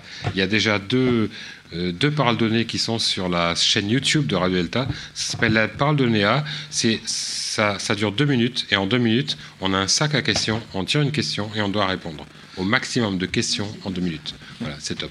Ah, donc précipitez-vous sur, euh, sur la chaîne YouTube. Il y, a, il y en a deux qui se sont prêtés au jeu, dont Gilles la technique, moi, et Igor Gonzola. Euh, et donc, euh, vous allez. La prochaine étant Irène Magui, d'ailleurs, faut le dire. Irène, C'est la plus drôle. Et donc tout le monde va y passer, tout le monde. Ok, et ça c'est vraiment top. Et puis donc, euh, last but not- least, Je ne sais ni donc lire demain, ni écrire, je ne sais que copier-coller. Demain, c'est temple ouvert. Euh, euh, samedi dernier, nous étions, nous étions à la Grande Loge féminine de, féminine de France pour les Journées du patrimoine, puisque seules les sœurs, euh, enfin, en tout cas, je ne sais pas si elles étaient toutes seules, mais les sœurs de la Grande Loge féminine avaient ouvert leur temple le dimanche. Voilà, puisque le samedi, il y avait un peu des soucis. Le Grand Orient aussi, oui. Le Grand Orient aussi, mais les sœurs. voilà. Et donc, nous y étions. Il y a un reportage d'ailleurs qui a été publié sur Delta. Et demain, c'est Temple ouvert. Donc, qu'est-ce que c'est que Temple ouvert? C'est trois temples à la Grande Loge féminine. C'est-à-dire, euh, ça se passe Cité, du, Cité du couvent Couvent. à Paris. Dans le Euh, 20e arrondissement, vers Métro Charonne, je crois, à peu près, hein, dans ce coin-là. Ah, c'est l'11e, pardon. 12e. Ah, c'est le 12e. Bon, enfin bref, c'est à Paris. Enfin, c'est à Paris, quoi. Donc, euh, les, les provinciaux. Débrouillez-vous vous pour trouver l'adresse exacte. Les provinciaux, vous pouvez vous le coucher. Cité du couvent. Et donc, Et non pas du convent. La, la nouveauté de cette année, c'est que ce sera en direct sur Radio Delta pour une des séries de trois conférences, c'est-à-dire celle du Temple 2, seront en direct sur Radio Delta. Donc merci euh, la Grande Loge féminine de France de nous avoir accordé le fait de pouvoir. Et je crois, Gilles, vous allez me dire si je me trompe, mais que les, les conférences ne sont pas données par euh, la grande maîtresse, la grande machine et le grand machin, elles sont données par des, des sœurs des loges. C'est-à-dire qu'il y a des sujets, et puis les- ce sont vraiment des, des sœurs qui planchent comme si elles planchaient en loge, sauf évidemment euh, quelques, puisque c'est ouvert aux profanes, mais c'est pas des, conférences faites par des, grands. C'est ça? Tout à fait. Donc nous serons au Temple 2 avec comme sujet la voie initiatique, la franc-maçonnerie, seule voie initiatique en Occident, pour mieux se connaître, mieux connaître les êtres humains et ainsi contribuer à notre échelle au progrès de l'humanité. Et puis ensuite, comme ça, essouffle, la deuxième conférence sera Après quoi les ma- marathoniens courent-ils? Ah, c'est pour Yann. Donc, Oui, ça me franc-maçonnerie, concerne pas, ça. Chemin d'engagement et de la connaissance de soi. Et je crois que la grande maîtresse sera là pour contredire Philippe. Eh bien, merci, merci à tous. On conclut cette émission en vous remerciant, nos invités. Hein, merci Françoise, merci Raphaël, merci Joël. Merci, et merci. Anthony, ouais. Et merci à tous, euh, merci à nos auditrices et nos éditeurs de nous écouter sur Radio Delta. Prochain rendez-vous, je crois que c'est avec les Pierres Brutes en fait. Prochain. Eh ben c'est avec les Pierres Brutes et on parlera de Disney. Ouais, et en temps, il y aura plein d'émissions le mardi soir, puisque maintenant on a des rendez-vous le mardi soir. Donc, Eh ben le mardi soir aussi. Allez, c'est parti. Ah, là, je dois lancer le jingle. Ouais, jingle. Excusez-moi. Excusez-moi, chers auditeurs, j'arrive. Ça, va- ça va venir. Vous êtes sur Radio Delta, la radio qui rayonne entre les oreilles.